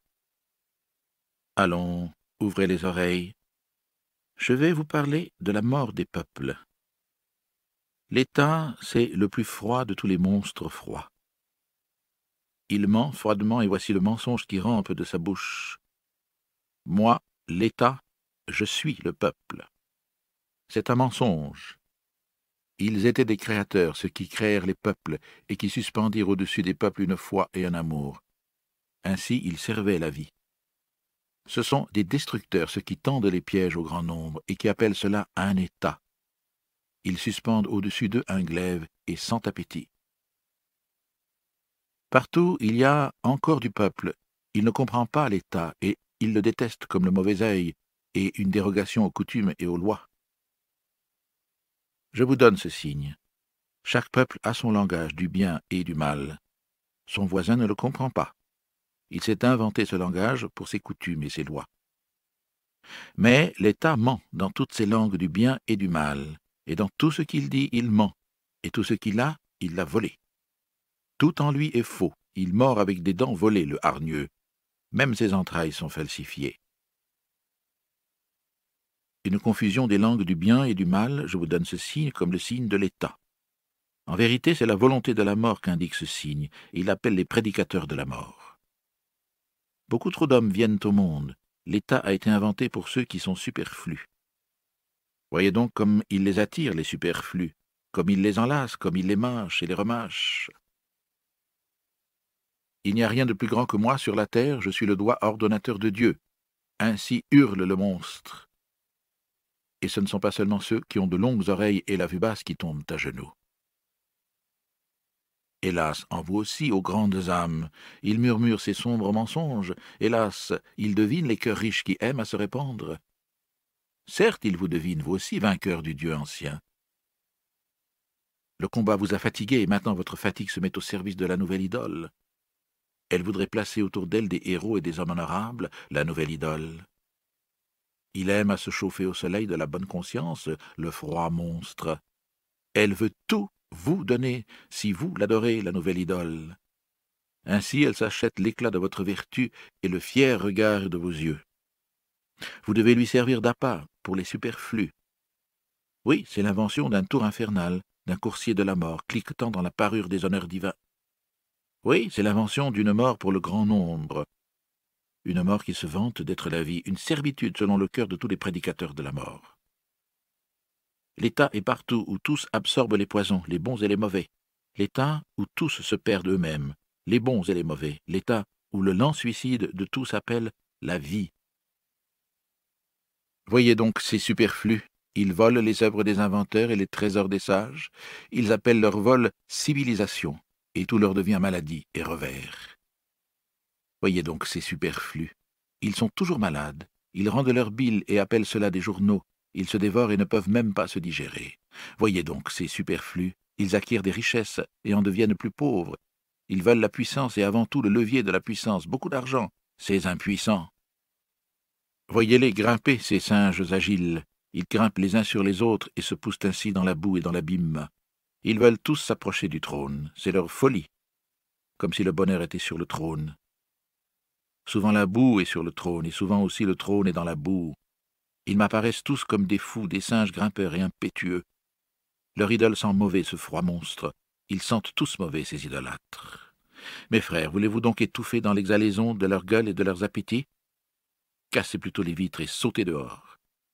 Évitez donc la mauvaise odeur, éloignez-vous de l'idolâtrie des superflus. Évitez donc la mauvaise odeur, éloignez-vous de la fumée de ces sacrifices humains. Maintenant encore, les grandes âmes trouveront devant elles l'existence libre. Il reste bien des endroits pour ceux qui sont solitaires ou à deux, des endroits où souffle l'odeur des mers silencieuses. Une vie libre reste ouverte aux grandes âmes. En vérité, celui qui possède peu est d'autant moins possédé. Béni soit la petite pauvreté. Là où finit l'état, là seulement commence l'homme qui n'est pas superflu. Là commence le chant de la nécessité, la mélodie unique, la nulle autre pareille. Là où finit l'état, regardez donc, mes frères, ne voyez-vous pas l'arc-en-ciel et le pont du surhumain? Ainsi parlait Zarathustra. Des mouches de la place publique. Fuis, mon ami, dans ta solitude. Je te vois étourdi par le bruit des grands hommes et meurtri par les aiguillons des petits. Avec dignité, la forêt et le rocher savent se taire en ta compagnie. Ressemble de nouveau à l'arbre que tu aimes, à l'arbre aux grandes branches. Il écoute silencieux, suspendu sur la mer. Où cesse la solitude commence la place publique, et où commence la place publique commence aussi le bruit des grands comédiens et le bourdonnement des mouches venimeuses. Dans le monde, les meilleures choses ne valent rien sans quelqu'un qui les représente, le peuple appelle ses représentants des grands hommes. Le peuple comprend mal ce qui est grand, c'est-à-dire ce qui crée, mais il a un sens pour tous les représentants, pour tous les comédiens des grandes choses. Le monde tourne autour des inventeurs de valeurs nouvelles, il tourne invisiblement, mais autour des comédiens tourne le peuple et la gloire. Ainsi va le monde. Le comédien a de l'esprit, mais peu de conscience de l'esprit. Il croit toujours à ce qui lui fait obtenir ses meilleurs effets, à ce qui pousse les gens à croire en lui-même. Demain il aura une foi nouvelle et après-demain une foi plus nouvelle encore. Il a l'esprit prompt comme le peuple est prompt au changement. Renverser, c'est ce qu'il appelle démontrer. Rendre fou, c'est ce qu'il appelle convaincre, et le sang est pour lui le meilleur de tous les arguments. Il appelle mensonge et néant une vérité qui ne glisse que dans les fines oreilles. En vérité, il ne croit qu'en les dieux qui font beaucoup de bruit dans le monde. La place publique est pleine de bouffons tapageurs, et le peuple se vante de ces grands hommes. Ils sont pour lui les maîtres du moment. Mais le moment les presse, c'est pourquoi ils te pressent aussi. Ils veulent de toi un oui ou un non. Malheur à toi si tu voulais placer ta chaise entre un pour et un contre. Ne sois pas jaloux des esprits impatients et absolus, ô amant de la vérité. Jamais encore la vérité n'a été se pendre au bras des intransigeants. À cause de ces agités, retourne dans ta sécurité. Ce n'est que sur la place publique qu'on est assailli par des oui ou des non. Ce qui se passe dans les fontaines profondes s'y passe avec lenteur. Il faut qu'elles attendent longtemps pour savoir ce qui est tombé dans leur profondeur. Tout ce qui est grand se passe loin de la place publique et de la gloire. Loin de la place publique et de la gloire demeurèrent de tout temps les inventeurs de valeurs nouvelles. Fuis, mon ami, fuis dans ta solitude. Je te vois meurtri par des mouches venimeuses. Fuis là-haut, où souffle un vent rude et fort. Fuis dans ta solitude. Tu as vécu trop près des petits et des pitoyables. Fuis devant leur vengeance invisible. Ils ne veulent que se venger de toi. N'élève plus le bras contre eux, ils sont innombrables, et ce n'est pas ta destinée d'être un chasse-mouche. Innombrables sont ces petits et ces pitoyables, et maint édifice altier fut détruit par des gouttes de pluie et de mauvaises herbes. Tu n'es pas une pierre, mais déjà des gouttes nombreuses t'ont crevassé, des gouttes nombreuses te fêleront et te briseront encore. Je te vois fatigué par les mouches venimeuses, je te vois déchiré et sanglant en maint endroit et ta fierté dédaigne même de se mettre en colère. Elles voudraient ton sang en toute innocence, leurs âmes anémiques réclament du sang, et elles piquent en toute innocence. Mais toi, qui es profond, tu souffres trop profondément, même des petites blessures, et avant que tu ne sois guéri, leur ver venimeux aura passé sur ta main. Tu me sembles trop fier pour tuer ces gourmands, mais prends garde que tu ne sois destiné à porter toute leur venimeuse injustice. Ils bourdonnent autour de toi, même avec leurs louanges. Importunité, voilà leur louange. Ils veulent être près de ta peau et de ton sang. Ils te flattent comme on flatte un dieu ou un diable. Ils pleurnichent devant toi comme un dieu ou un diable. Qu'importe, ce sont des flatteurs et des pleurards, rien de plus. Aussi font-ils souvent les aimables avec toi. Mais c'est ainsi qu'en agit toujours la ruse des lâches. Oui, les lâches sont rusés. Ils pensent beaucoup à toi avec leur âme étroite. Tu leur es toujours suspect. Tout ce qui fait beaucoup réfléchir devient suspect. Ils te punissent pour toutes tes vertus. Ils ne te pardonnent du fond du cœur que tes fautes. Puisque tu es bienveillant et juste, tu dis, ils sont innocents de leur petite existence. Mais leur âme étroite pense, toute grande existence est coupable. Même quand tu es bienveillant à leur égard, ils se sentent méprisés par toi, et ils te rendent ton bienfait par des méfaits cachés. Ta fierté sans parole leur est toujours contraire. Ils jubilent quand il t'arrive d'être assez modeste pour être vaniteux. Tout ce que nous percevons chez un homme, nous ne faisons que l'enflammer. Garde-toi donc des petits. Devant toi, ils se sentent petits et leur bassesse s'échauffe contre toi en une vengeance invisible. Ne t'es-tu pas aperçu qu'ils se taisaient dès que tu t'approchais d'eux, et que leur force les abandonnait ainsi que la fumée abandonne un feu qui s'éteint? Oui, mon ami, tu es la mauvaise conscience de tes prochains, car ils ne sont pas dignes de toi. C'est pourquoi ils te haïssent et voudraient te sucer le sang. Tes prochains seront toujours des mouches venimeuses. Ce qui est grand en toi, ceci même doit les rendre plus venimeux et toujours plus semblables à des mouches. Fuis, mon ami, fuis dans ta solitude, là-haut où souffle un vent rude et fort. Ce n'est pas ta destinée d'être un chasse-mouche. Ainsi parlait Zarathustra. De la chasteté. J'aime la forêt. Il est difficile de vivre dans les villes. Ceux qui y sont en rut y sont trop nombreux. Ne vaut-il pas mieux tomber entre les mains d'un meurtrier que dans les rêves d'une femme ardente? Et regardez donc ces hommes. Leur œil en témoigne. Ils ne connaissent rien de meilleur sur la terre que de coucher avec une femme. Ils ont de la boue au fond de l'âme, et malheur à eux si leur boue a de l'esprit. Si du moins vous étiez une bête parfaite, mais pour être une bête, il faut l'innocence. Est-ce que je vous conseille de tuer vos sens? Je vous conseille l'innocence des sens. Est-ce que je vous conseille la chasteté? Chez quelques-uns, la chasteté est une vertu, mais chez beaucoup d'autres, elle est presque un vice. Ceux-ci sont continents peut-être, mais la chienne sensualité se reflète avec jalousie dans tout ce qu'ils font. Même dans les hauteurs de leur vertu, et jusque dans leur esprit rigide, cet animal les suit avec sa discorde. Et avec quel air gentil la chienne sensualité s'est mendier un morceau d'esprit quand on lui refuse un morceau de chair. Vous aimez les tragédies et tout ce qui brise le cœur, mais moi je suis méfiant envers votre chienne.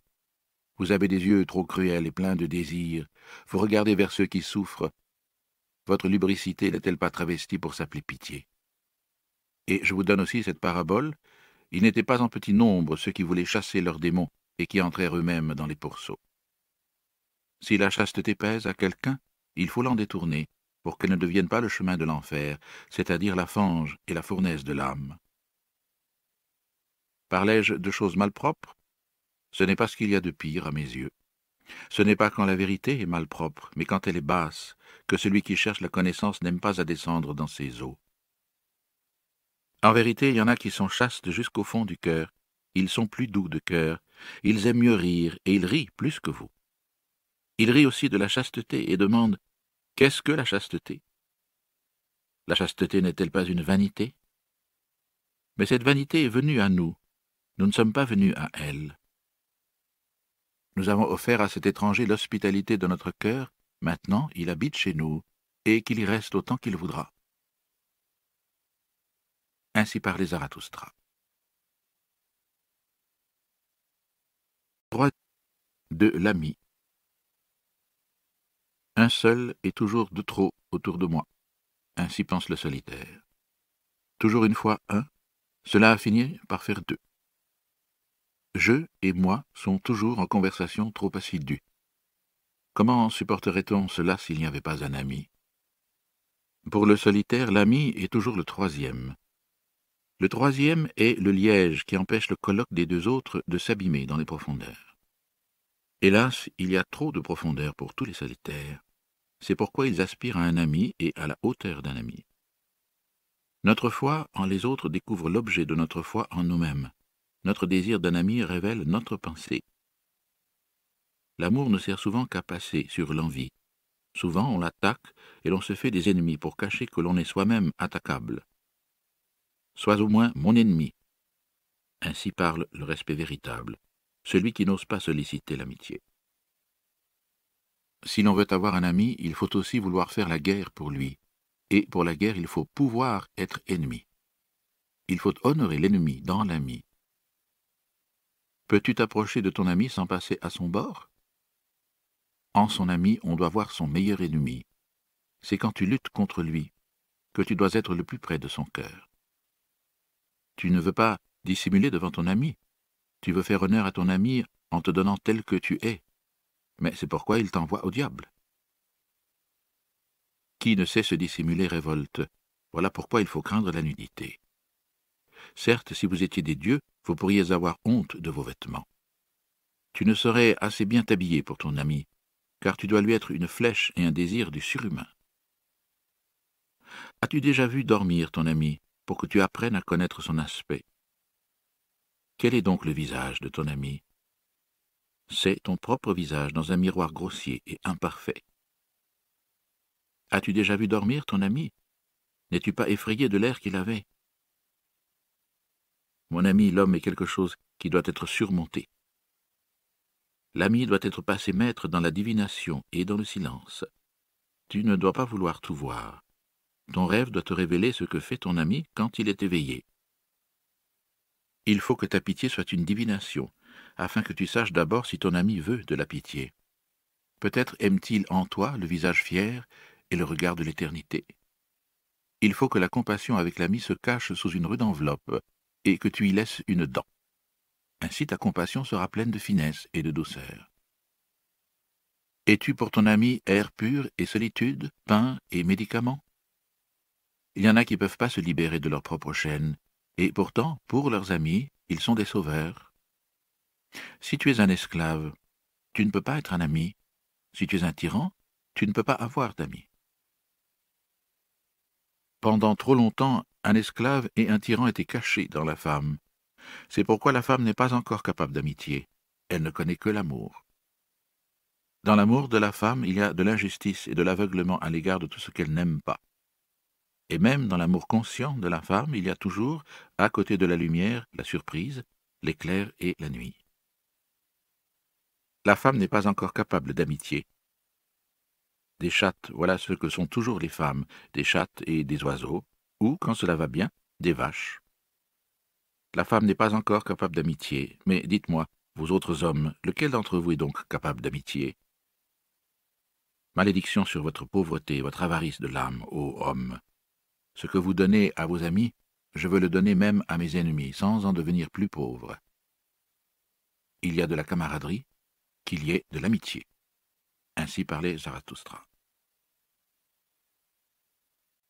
Mille et un buts. Zarathustra a vu beaucoup de contrées et beaucoup de peuples. C'est ainsi qu'il a découvert le bien et le mal de beaucoup de peuples. Zarathustra n'a pas découvert de plus grande puissance sur la terre que le bien et le mal. Aucun peuple ne pourrait vivre sans évaluer les valeurs, mais s'il veut se conserver, il ne doit pas évaluer comme évalue son voisin. Beaucoup de choses qu'un peuple appelait bonnes, pour un autre peuple étaient honteuses et méprisables. Voilà ce que j'ai découvert. Ici, beaucoup de choses étaient appelées mauvaises, et là-bas, elles étaient revêtues du manteau de pourpre des honneurs. Jamais un voisin n'a compris l'autre voisin. Son âme s'est toujours étonnée de la folie et de la méchanceté de son voisin. Une table des biens est suspendue au-dessus de chaque peuple. Or, c'est la table de ce qu'il a surmonté, c'est la voie de sa volonté de puissance. Est honorable ce qui lui semble difficile. Ce qui est indispensable et difficile s'appelle bien. Et ce qui délivre de la plus profonde détresse, cette chose rare et difficile, est sanctifié par lui. Ce qui le fait régner, vaincre et briller, c'est ce qui occupe pour lui la plus haute et la première place. C'est ce qui est la mesure et le sens de toute chose.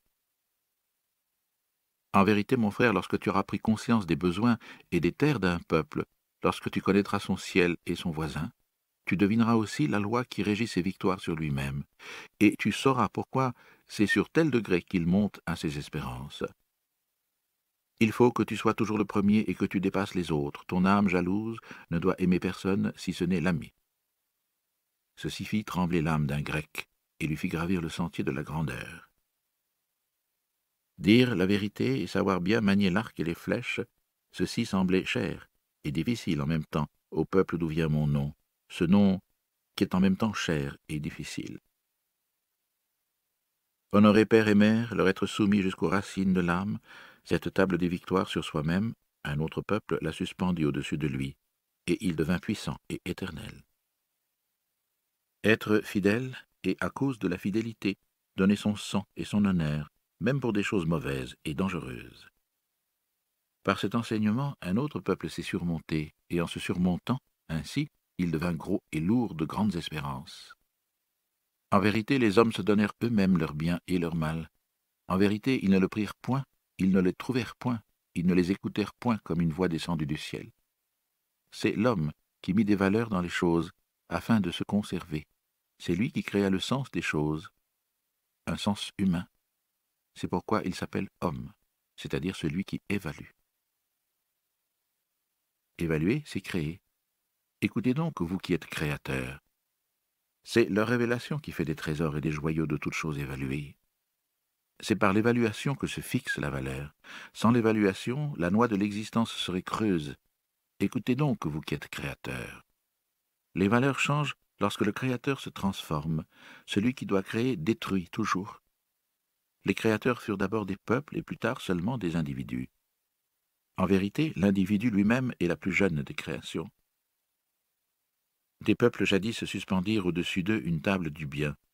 L'amour qui veut dominer et l'amour qui veut obéir se créèrent ensemble de telles tables. Le plaisir du troupeau est plus ancien que le plaisir de l'individu. Et tant que la bonne conscience s'appelle troupeau, la mauvaise conscience seule dit moi. En vérité, le moi rusé, le moi sans amour, qui cherche son avantage dans l'avantage du plus grand nombre, ce n'est pas à l'origine du troupeau, mais son déclin. Ce furent toujours des fervents et des créateurs qui créèrent le bien et le mal. le feu de l'amour et le feu de la colère l'allument au nom de toutes les vertus. Zarathustra vit beaucoup de pays et beaucoup de peuples. Il n'a pas trouvé de plus grande puissance sur la terre que l'œuvre des fervents. Bien et mal, voilà le nom de cette puissance. En vérité, la puissance de ses louanges et de ses blâmes est pareille à un monstre. Dites-moi, mes frères, qui me terrassera ce monstre? Dites, qui jettera une chaîne sur les mille nuques de cette bête? Il y a eu jusqu'à présent mille buts, car il y a eu mille peuples. Il ne manque que la chaîne des mille nuques, il manque le but unique. L'humanité n'a pas encore de but. Mais dites-moi donc, mes frères, si l'humanité manque de but, n'est-elle pas elle-même en défaut? Ainsi parlait Zarathustra. De l'amour du prochain. Vous vous empressez auprès du prochain, et vous exprimez cela par de belles paroles. Mais je vous le dis, votre amour du prochain, c'est votre mauvais amour de vous-même. Vous entrez chez le prochain pour fuir devant vous-même, et de cela vous voudriez faire une vertu, mais je pénètre votre désintéressement. Le toi est plus vieux que le moi. Le toi est sanctifié, mais point encore le moi. Ainsi l'homme s'empresse auprès de son prochain. Est-ce que je vous conseille l'amour du prochain? Plutôt encore, je vous conseillerais la fuite du prochain et l'amour du lointain. Plus haut que l'amour du prochain se trouve l'amour du lointain et de ce qui est à venir. Plus haut encore que l'amour de l'homme, je place l'amour des choses et des fantômes. Ce fantôme qui court devant toi, mon frère, ce fantôme est plus beau que toi. Pourquoi ne lui prêtes-tu pas ta chair et tes os? Mais tu as peur et tu t'enfuis chez ton prochain? Vous ne savez pas vous supporter vous-même, et vous ne vous aimez pas assez. C'est pourquoi vous voudriez séduire votre prochain par votre amour, et vous dorez de son erreur. Je voudrais que toute espèce de prochain et les voisins de ces prochains vous deviennent insupportables. Il vous faudrait alors vous créer par vous-même un ami au cœur débordant. Vous invitez un témoin quand vous voulez dire du bien de vous-même. Et quand vous l'avez invité à bien penser de vous, c'est vous qui pensez bien de vous. Celui-là seul ne ment pas qui parle contre sa conscience, mais surtout celui qui parle contre son inconscience. Et c'est ainsi que vous parlez de vous-même dans vos relations, et vous trompez le voisin sur vous-même. Ainsi parle le fou. Les rapports avec les hommes gâtent le caractère, surtout quand on n'en a pas. L'un va chez le prochain parce qu'il se cherche, l'autre parce qu'il voudrait s'oublier. Votre mauvais amour de vous-même fait de votre solitude une prison. Ce sont les plus lointains qui payent votre amour du prochain, et quand vous n'êtes que cinq insensibles, vous en faites toujours mourir un sixième. Je n'aime pas non plus vos fêtes. J'y ai trouvé trop de comédiens, et même les spectateurs se comportaient comme des comédiens. Je ne vous enseigne pas le prochain, mais l'ami que l'ami vous soit la fête de la terre et un pressentiment du surhumain. Je vous enseigne l'ami et son cœur débordant. Mais il faut savoir être telle une éponge quand on veut être aimé par des cœurs débordants. Je vous enseigne l'ami qui porte en lui un monde achevé, l'écorce du bien, l'ami créateur qui a toujours un monde achevé à offrir. Et de même que pour lui le monde s'est déroulé, il s'enroule de nouveau, tel le devenir du bien par le mal, du but par le hasard. Que l'avenir et la chose la plus lointaine soient pour toi la cause de ton aujourd'hui. C'est dans ton ami que tu dois aimer le surhumain comme ta raison d'être. Mes frères, je ne vous conseille pas l'amour du prochain, je vous conseille l'amour du plus lointain. Ainsi parlait Zarathustra. Des voix du Créateur. Veux-tu, mon frère, aller dans l'isolement? Veux-tu chercher le chemin qui mène à toi-même? Hésite encore un peu et écoute-moi. Celui qui cherche se perd facilement lui-même. Tout isolement est une faute. Ainsi parle le troupeau. Et longtemps tu as fait partie du troupeau. En toi aussi la voix du troupeau résonnera encore. Et lorsque tu diras Ma conscience n'est plus la même que la vôtre, ce sera plainte et douleur. Voici, cette conscience commune enfanta aussi cette douleur elle-même, et la dernière lueur de cette conscience enflamme encore ton affliction. Mais tu veux suivre la voie de ton affliction, qui est la voie qui mène à toi-même. Montre-moi donc que tu en as le droit et la force. As-tu une force nouvelle et un droit nouveau? Un premier mouvement? Une roue qui roule sur elle-même? Peux-tu forcer des étoiles à tourner autour de toi? Hélas, il y a tant de convoitises qui veulent aller vers les hauteurs. Il y a tant de convulsions des ambitieux. Montre-moi que tu n'es ni parmi ceux qui convoitent, ni parmi les ambitieux. Hélas, il y a tant de grandes pensées qui n'agissent pas plus qu'une vessie gonflée. Elles enflent et rendent plus vite encore. Tu t'appelles libre? Je veux que tu me dises ta pensée maîtresse, et non pas que tu t'es échappé d'un joug. Es-tu quelqu'un qui avait le droit de s'échapper d'un joug? Il y en a qui perdent leur dernière valeur en quittant leur suggestion. Libre de quoi? Qu'importe cela, Zarathustra. Mais ton œil clair doit m'annoncer libre pour quoi? Peux-tu te fixer à toi-même ton bien et ton mal et suspendre ta volonté au-dessus de toi comme une loi? Peux-tu être ton propre juge et le vengeur de ta propre loi? Il est terrible de demeurer seul avec le juge et le vengeur de sa propre loi. C'est ainsi qu'une étoile est projetée dans le vide et dans le souffle glacé de la solitude. Aujourd'hui encore tu souffres du nombre, toi l'unique. Aujourd'hui encore tu as tout ton courage et toutes tes espérances. Pourtant ta solitude te fatiguera un jour, ta fierté se courbera, et ton courage grincera des dents tu créeras un jour Je suis seul. Un jour, tu ne verras plus ta hauteur, et ta bassesse sera trop près de toi. Ton sublime même te fera peur, comme un fantôme. Tu crieras un jour Tout est faux. Il y a des sentiments qui veulent tuer le solitaire. S'ils n'y parviennent point, il leur faudra périr eux-mêmes. Mais es-tu capable d'être assassin? Mon frère, connais-tu déjà le mot mépris? Et la souffrance de ta justice qui te force à être juste envers ceux qui te méprisent. Tu obliges beaucoup de gens à changer d'avis sur toi. Voilà pourquoi ils t'en voudront toujours. Tu t'es approché d'eux et tu as passé. C'est ce qu'ils ne te pardonneront jamais. Tu les dépasses, mais plus tu t'élèves, plus tu parais petit aux yeux des envieux. Mais celui qui plane dans les airs est celui que l'on déteste le plus. Comment sauriez-vous être juste envers moi? C'est ainsi qu'il te faut parler. Je choisis pour moi votre injustice comme la part qui m'est due. Injustice et ordure, voilà ce qu'ils jettent après le solitaire. Pourtant, mon frère, si tu veux être une étoile, il faut que tu les éclaires malgré tout.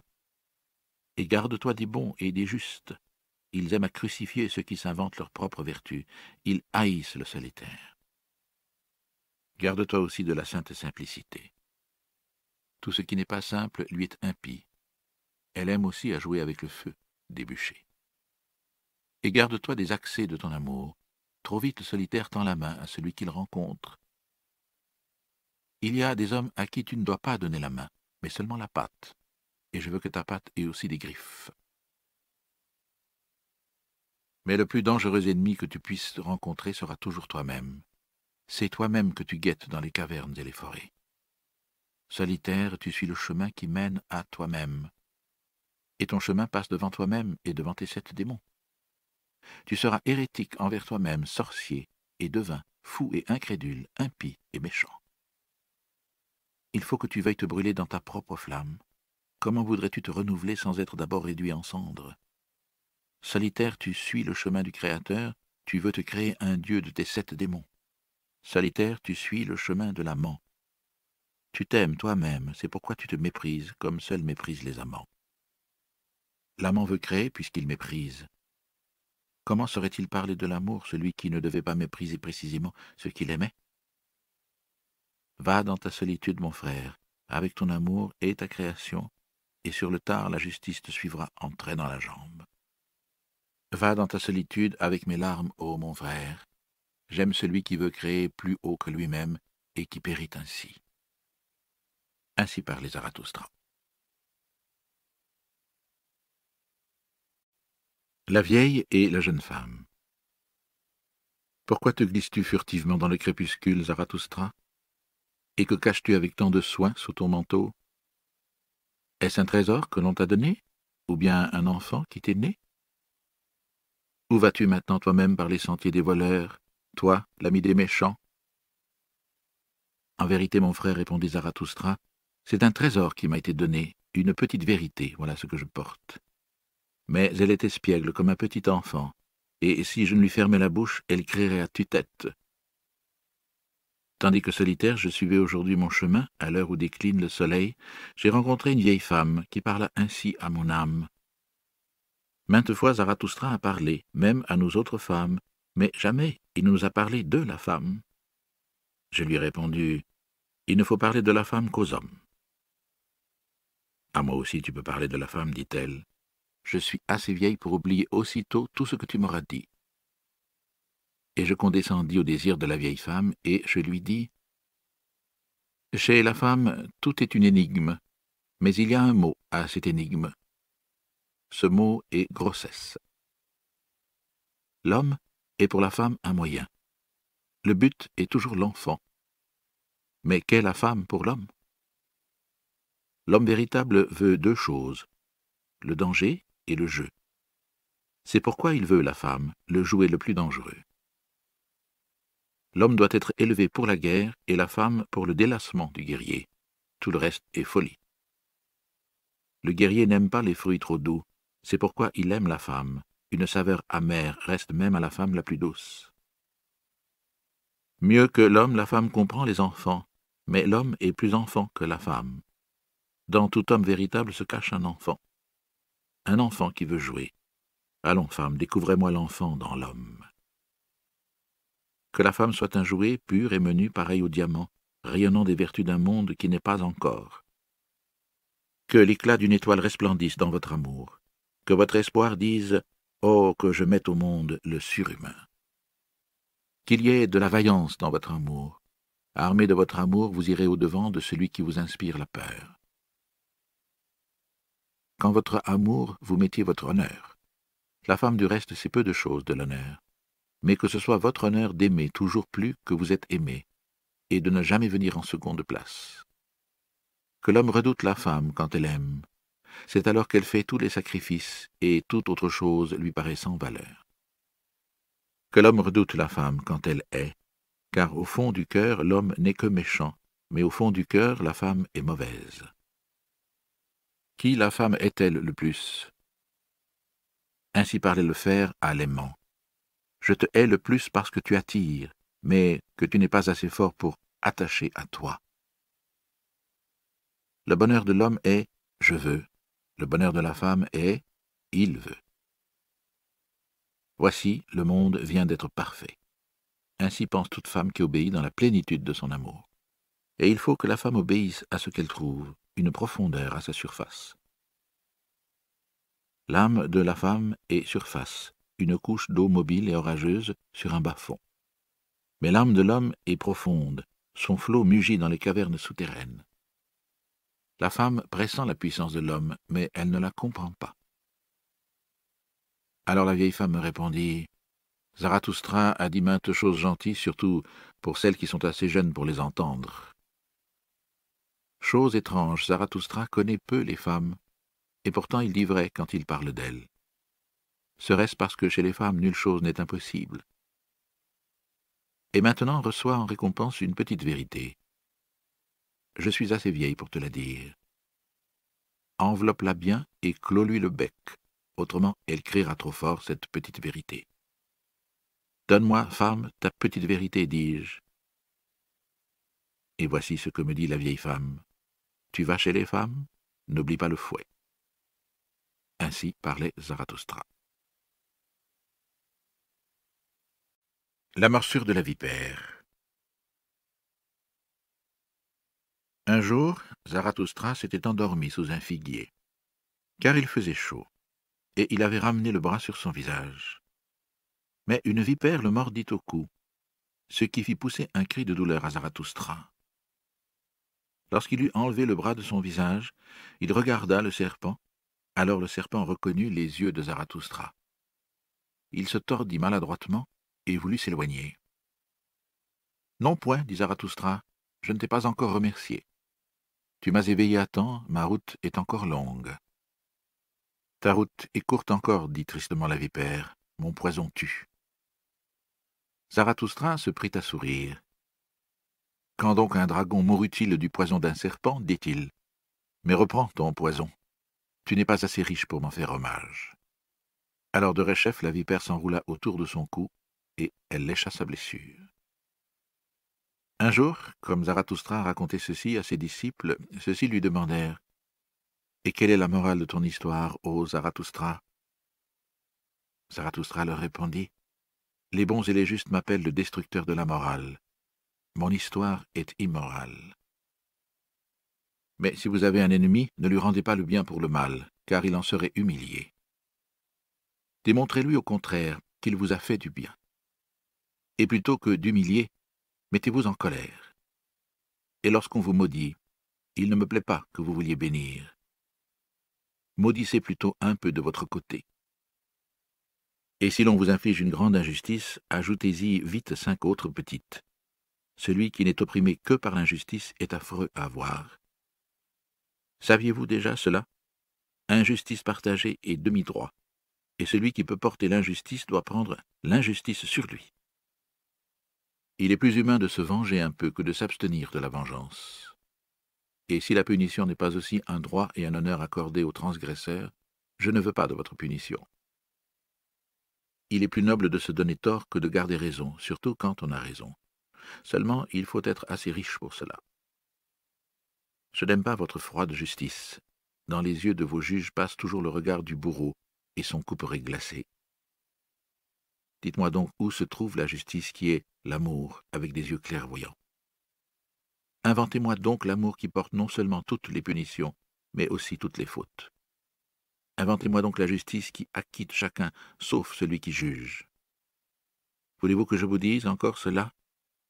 Chez celui qui veut être juste au fond de l'âme, le mensonge même devient philanthropie. Mais comment saurais-je être juste au fond de l'âme? Comment pourrais-je donner à chacun le sien? Que ceci me suffise, je donne à chacun le mien.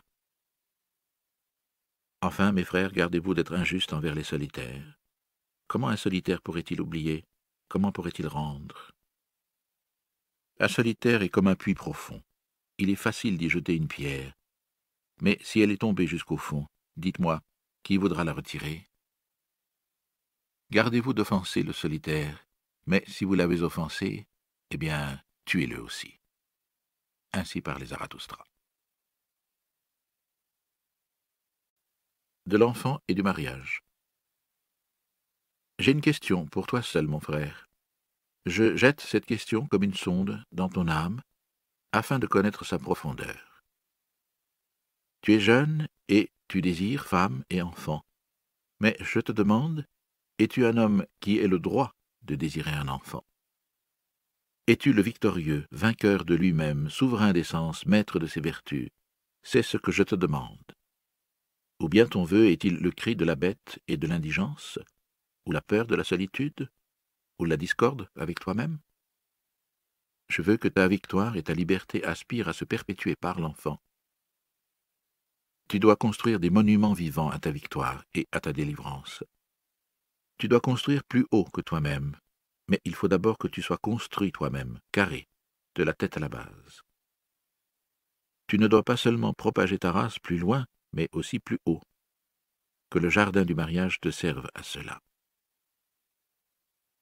Tu dois créer un corps d'essence supérieure, un premier mouvement, une roue qui roule sur elle-même. Tu dois être un créateur. Mariage, c'est ainsi que j'appelle la volonté à deux de créer l'unique, qui est plus que ceux qui l'ont créé. Respect mutuel, c'est là le mariage, respect de ceux qui veulent d'une telle volonté. Que ceci soit le sens et la vérité de ton mariage. Mais ce que les inutiles appellent mariage, la foule des superflus, comment appellerais-je cela? Hélas, cette pauvreté de l'âme à deux, hélas, cette impureté de l'âme à deux, hélas, ce misérable contentement à deux. Mariage, c'est ainsi qu'ils appellent tout cela et ils disent que leurs unions ont été scellées dans le ciel. Eh bien, je n'en veux pas de ce ciel des superflus. Non, je ne veux pas de ces bêtes empêtrées dans le filet céleste.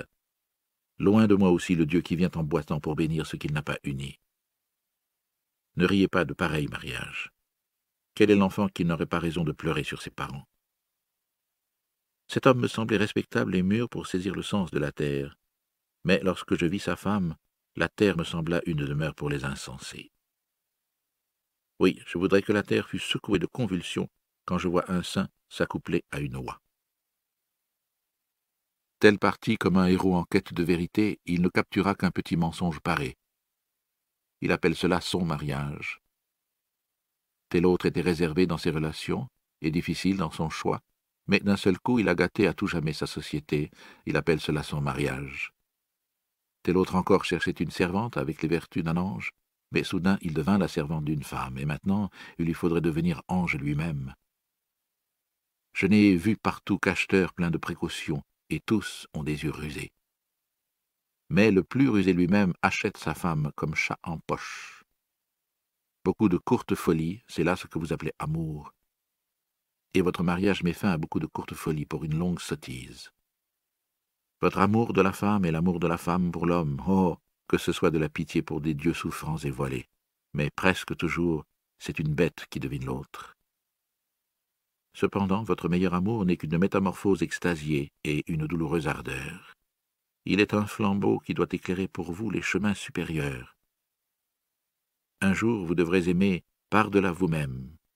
Apprenez donc d'abord à aimer. C'est pourquoi il vous fallut boire l'amer calice de votre amour. Il y a de l'amertume dans le calice, même dans le calice du meilleur amour.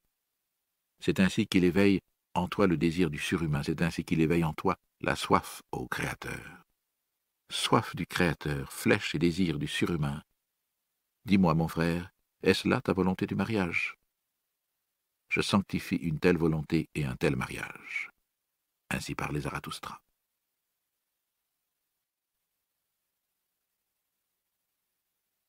De la mort volontaire il y en a beaucoup qui meurent trop tard et quelques-uns meurent trop tôt. La doctrine qui dit meurs à temps semble encore étrange. Meurs à temps. Voilà ce qu'enseigne Zarathustra. Il est vrai que celui qui n'a jamais vécu à temps ne saurait mourir à temps, qui ne soit donc jamais né. Voilà ce que je conseille aux superflus. Mais les superflus eux-mêmes font les importants avec leur mort, et la noix la plus creuse prétend être cassée. Ils accordent tous de l'importance à la mort, mais pour eux la mort n'est pas encore une fête. Les hommes ne savent point encore comment on consacre les plus belles fêtes. Je vous montre la mort qui consacre, la mort qui pour les vivants devient un aiguillon et une promesse. L'accomplisseur meurt de sa mort, victorieux, entouré de ceux qui espèrent et qui promettent. C'est ainsi qu'il faudrait apprendre à mourir, et il ne devrait pas y avoir de fête sans qu'un tel mourant ne sanctifie les serments des vivants. Mourir ainsi est la meilleure chose, mais la seconde est celle-ci. Mourir au combat et répandre une grande âme. Mais haï tant par le combattant que par le victorieux est votre mort grimaçante qui s'avance en rampant comme un voleur et qui pourtant vient en maître. Je vous fais l'éloge de ma mort, de la mort volontaire, qui me vient puisque je veux. Et quand voudrais-je? Celui qui a un but et un héritier veut, pour but et héritier, la mort attend. En vérité, je ne veux pas ressembler aux cordiers. Ils tirent leur fil en longueur et vont eux-mêmes toujours en arrière. Il y en a aussi qui deviennent trop vieux pour leur vérité et leur victoire. Une bouche édentée n'a plus droit à toutes les vérités. Et tous ceux qui cherchent la gloire doivent au bon moment prendre congé de l'honneur et exercer l'art difficile de s'en aller à temps.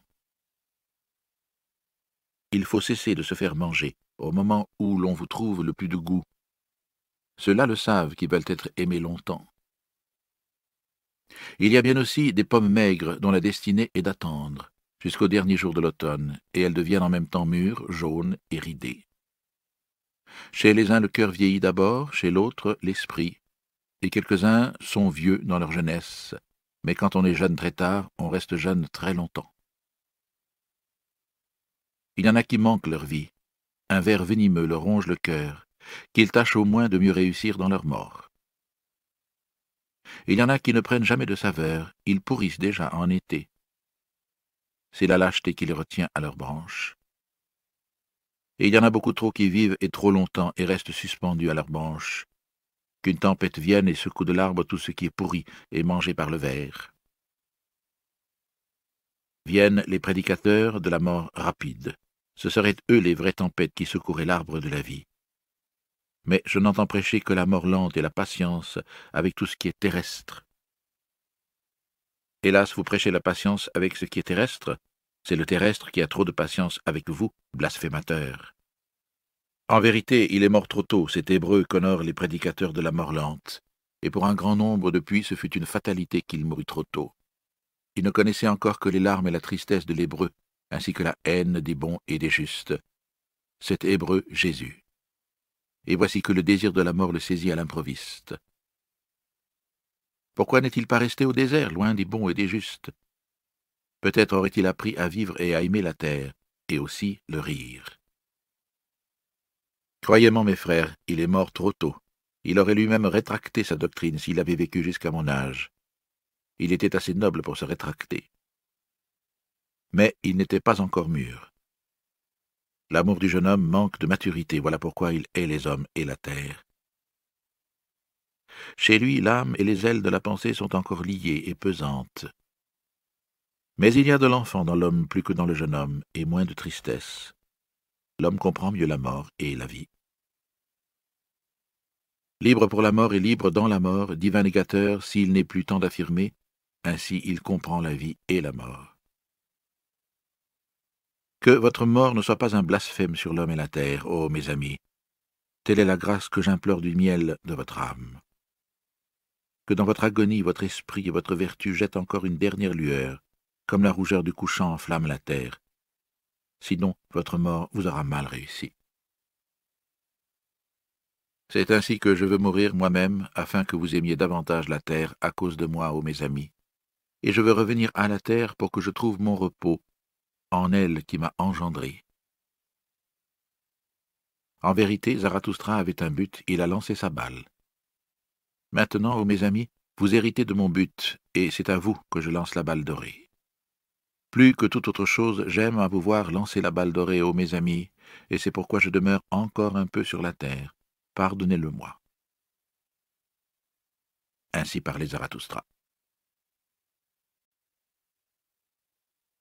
De la vertu qui donne. Lorsque Zarathustra eut pris congé de la ville que son cœur aimait, et dont le nom est la vache multicolore, beaucoup de ceux qui s'appelaient ses disciples l'accompagnèrent et lui firent la reconduite. C'est ainsi qu'ils arrivèrent à un carrefour. Alors Zarathustra leur dit qu'il voulait continuer seul sa route, car il était ami des marches solitaires. Ses disciples, cependant, en lui disant adieu, lui firent hommage d'un bâton dont la poignée d'or était un serpent s'enroulant autour du soleil. Zarathustra se réjouit du bâton et s'appuya dessus. Puis il dit à ses disciples Dites-moi donc, pourquoi l'or est-il devenu la plus haute valeur? C'est parce qu'il est rare et inutile. Étincelant et doux dans son éclat, il se donne toujours.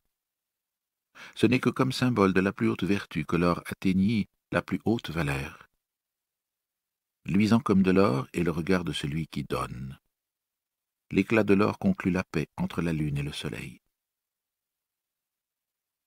La plus haute vertu est rare et inutile, elle est étincelante et d'un doux éclat. Une vertu qui donne est la plus haute vertu. En vérité, je vous devine, mes disciples, vous aspirez comme moi à la vertu qui donne. Qu'auriez-vous de commun avec les chats et les loups? Vous avez soif de devenir vous-même des offrandes et des présents. C'est pourquoi vous avez soif d'amasser toutes les richesses dans vos âmes. Votre âme est insatiable à désirer des trésors et des joyaux, puisque votre vertu est insatiable dans sa volonté de donner.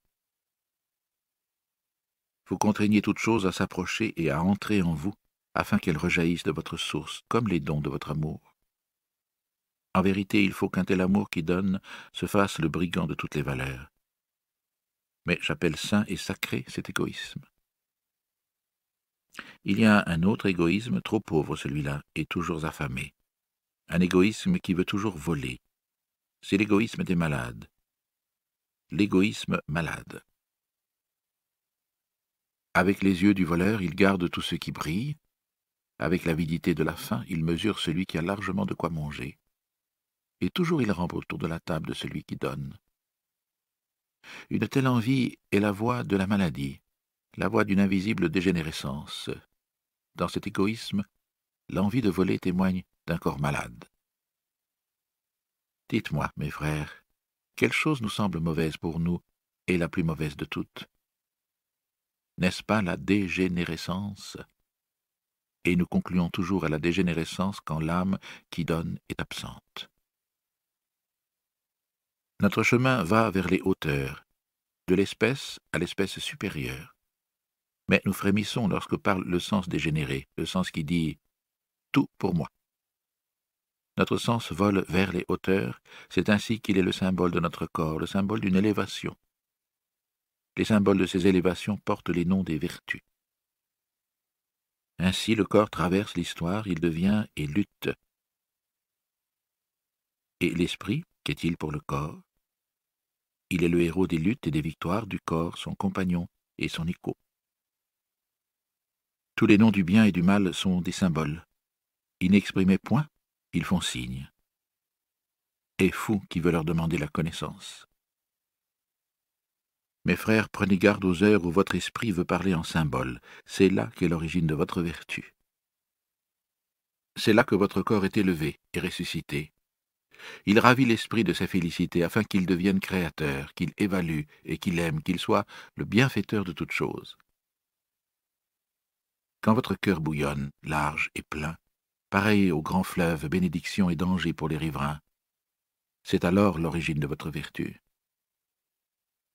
Quand vous vous élevez au-dessus de la louange et du blâme, et quand votre volonté, la volonté d'un homme qui aime, veut commander à toute chose, c'est là l'origine de votre vertu. Quand vous méprisez ce qui est agréable, la couche molle, et quand vous ne pouvez pas vous reposer assez loin de la mollesse, c'est là l'origine de votre vertu quand vous n'avez plus qu'une seule volonté, et quand ce changement de toute peine s'appelle nécessité pour vous, c'est là l'origine de votre vertu. En vérité, c'est là un nouveau bien et mal. En vérité, c'est un nouveau murmure profond et la voix d'une source nouvelle. Elle donne la puissance, cette nouvelle vertu. Elle est une pensée régnante et, autour de cette pensée, une âme avisée. Un soleil doré, et autour de lui le serpent de la connaissance. Ici Zarathustra se tut quelque temps, et il regarda ses disciples avec amour. Puis il continua à parler ainsi, et sa voix s'était transformée. Mes frères, restez fidèles à la terre, avec toute la puissance de votre vertu, que votre amour qui donne et votre connaissance servent le sens de la terre. Je vous en prie, et vous en conjure. Ne laissez pas votre vertu s'envoler des choses terrestres et battre des ailes contre des murs éternels. Hélas, il y eut toujours tant de vertus égarées. Ramenez comme moi la vertu égarée sur la terre, oui. Ramenez-la vers le corps et vers la vie, afin qu'elle donne un sens à la terre, un sens humain. L'esprit et la vertu se sont égarés et mépris de mille façons différentes. Hélas, dans notre corps habite maintenant encore cette folie et cette méprise. Elles sont devenues corps et volonté. L'esprit et la vertu se sont essayés et égarés de mille façons différentes. Oui, l'homme était une tentative. Hélas, combien d'ignorance et d'erreurs se sont incorporées en nous. Ce n'est pas seulement la raison des millénaires, c'est aussi leur folie qui éclate en nous, il est dangereux d'être héritier. Nous luttons encore pied à pied avec le géant hasard, et sur toute l'humanité, jusqu'à présent, le non-sens régnait encore.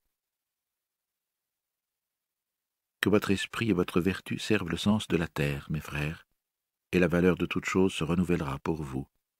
C'est pourquoi vous devez être des créateurs. Le corps se purifie par le savoir. Il s'élève en essayant avec science pour celui qui cherche la connaissance, tous les instincts se sanctifient. L'âme de celui qui est élevé se réjouit. Médecin, aide-toi toi-même, et tu sauras secourir ton malade. Que ce soit son meilleur secours de voir de ses propres yeux celui qui se guérit lui-même. Il y a mille sentiers qui n'ont jamais été parcourus, mille sentiers et mille terres cachées de la vie l'homme et la terre des hommes n'ont pas encore été découverts et épuisés. Veillez et écoutez, solitaire. Des souffles aux essors secrets viennent de l'avenir. Un joyau messager cherche de fines oreilles. Solitaire d'aujourd'hui, vous qui vivez séparés, vous serez un jour un peuple. Vous qui vous êtes choisi vous-même, vous formerez un jour un peuple choisi. Et c'est de ce peuple que naîtra le surhumain. En vérité, la terre deviendra un jour un lieu de guérison, et déjà une odeur nouvelle l'enveloppe, une odeur salutaire et un nouvel espoir. Quand Zarathustra eut prononcé ces paroles, il se tut, comme quelqu'un qui n'a pas dit son dernier mot. Longtemps il soupesa son bâton avec hésitation. Enfin il parla ainsi, et sa voix s'était transformée. Je m'en vais seul maintenant, mes disciples. Vous aussi, vous partirez seul. Je le veux ainsi. En vérité, je vous le conseille, éloignez-vous de moi, et défendez-vous de Zarathustra. Et mieux encore, ayez honte de lui. Peut-être vous a-t-il trompé. L'homme qui cherche la connaissance ne doit pas seulement savoir aimer ses ennemis, mais aussi haïr ses amis. On n'a que peu de reconnaissance pour un maître quand on reste toujours élève. Et pourquoi ne voulez-vous pas déchirer ma couronne? Vous me vénérez, mais que serait-ce si votre vénération s'écroulait un jour? Prenez garde à ne pas être tué par une statue. Vous dites que vous croyez en Zarathustra? Mais qu'importe Zarathustra? Vous êtes mécroyant, mais qu'importe tous les croyants Vous ne vous étiez pas encore cherché alors vous m'avez trouvé. Ainsi font tous les croyants. C'est pourquoi la foi est si peu de choses. Maintenant je vous ordonne de me perdre et de vous trouver vous-même. Et ce n'est que quand vous m'aurez tous renié que je reviendrai parmi vous. En vérité, mes frères, je chercherai alors d'un autre œil mes brebis perdues, je vous aimerai alors d'un autre amour. Et un jour, vous devrez être encore mes amis, et les enfants d'une seule espérance. Alors je veux être auprès de vous une troisième fois pour fêter avec vous le grand midi. Et ce sera le grand midi quand l'homme sera au milieu de sa route entre la bête et le surhumain, quand il fêtera, comme sa plus haute espérance, son chemin qui mène à un nouveau matin. Alors celui qui disparaît se bénira lui-même, afin de passer de l'autre côté, et le soleil de sa connaissance sera dans son midi. Tous les dieux sont morts, nous voulons maintenant que le surhumain vive. Que ceci soit un jour, au grand midi, notre dernière volonté. Ainsi parlait Zarathustra.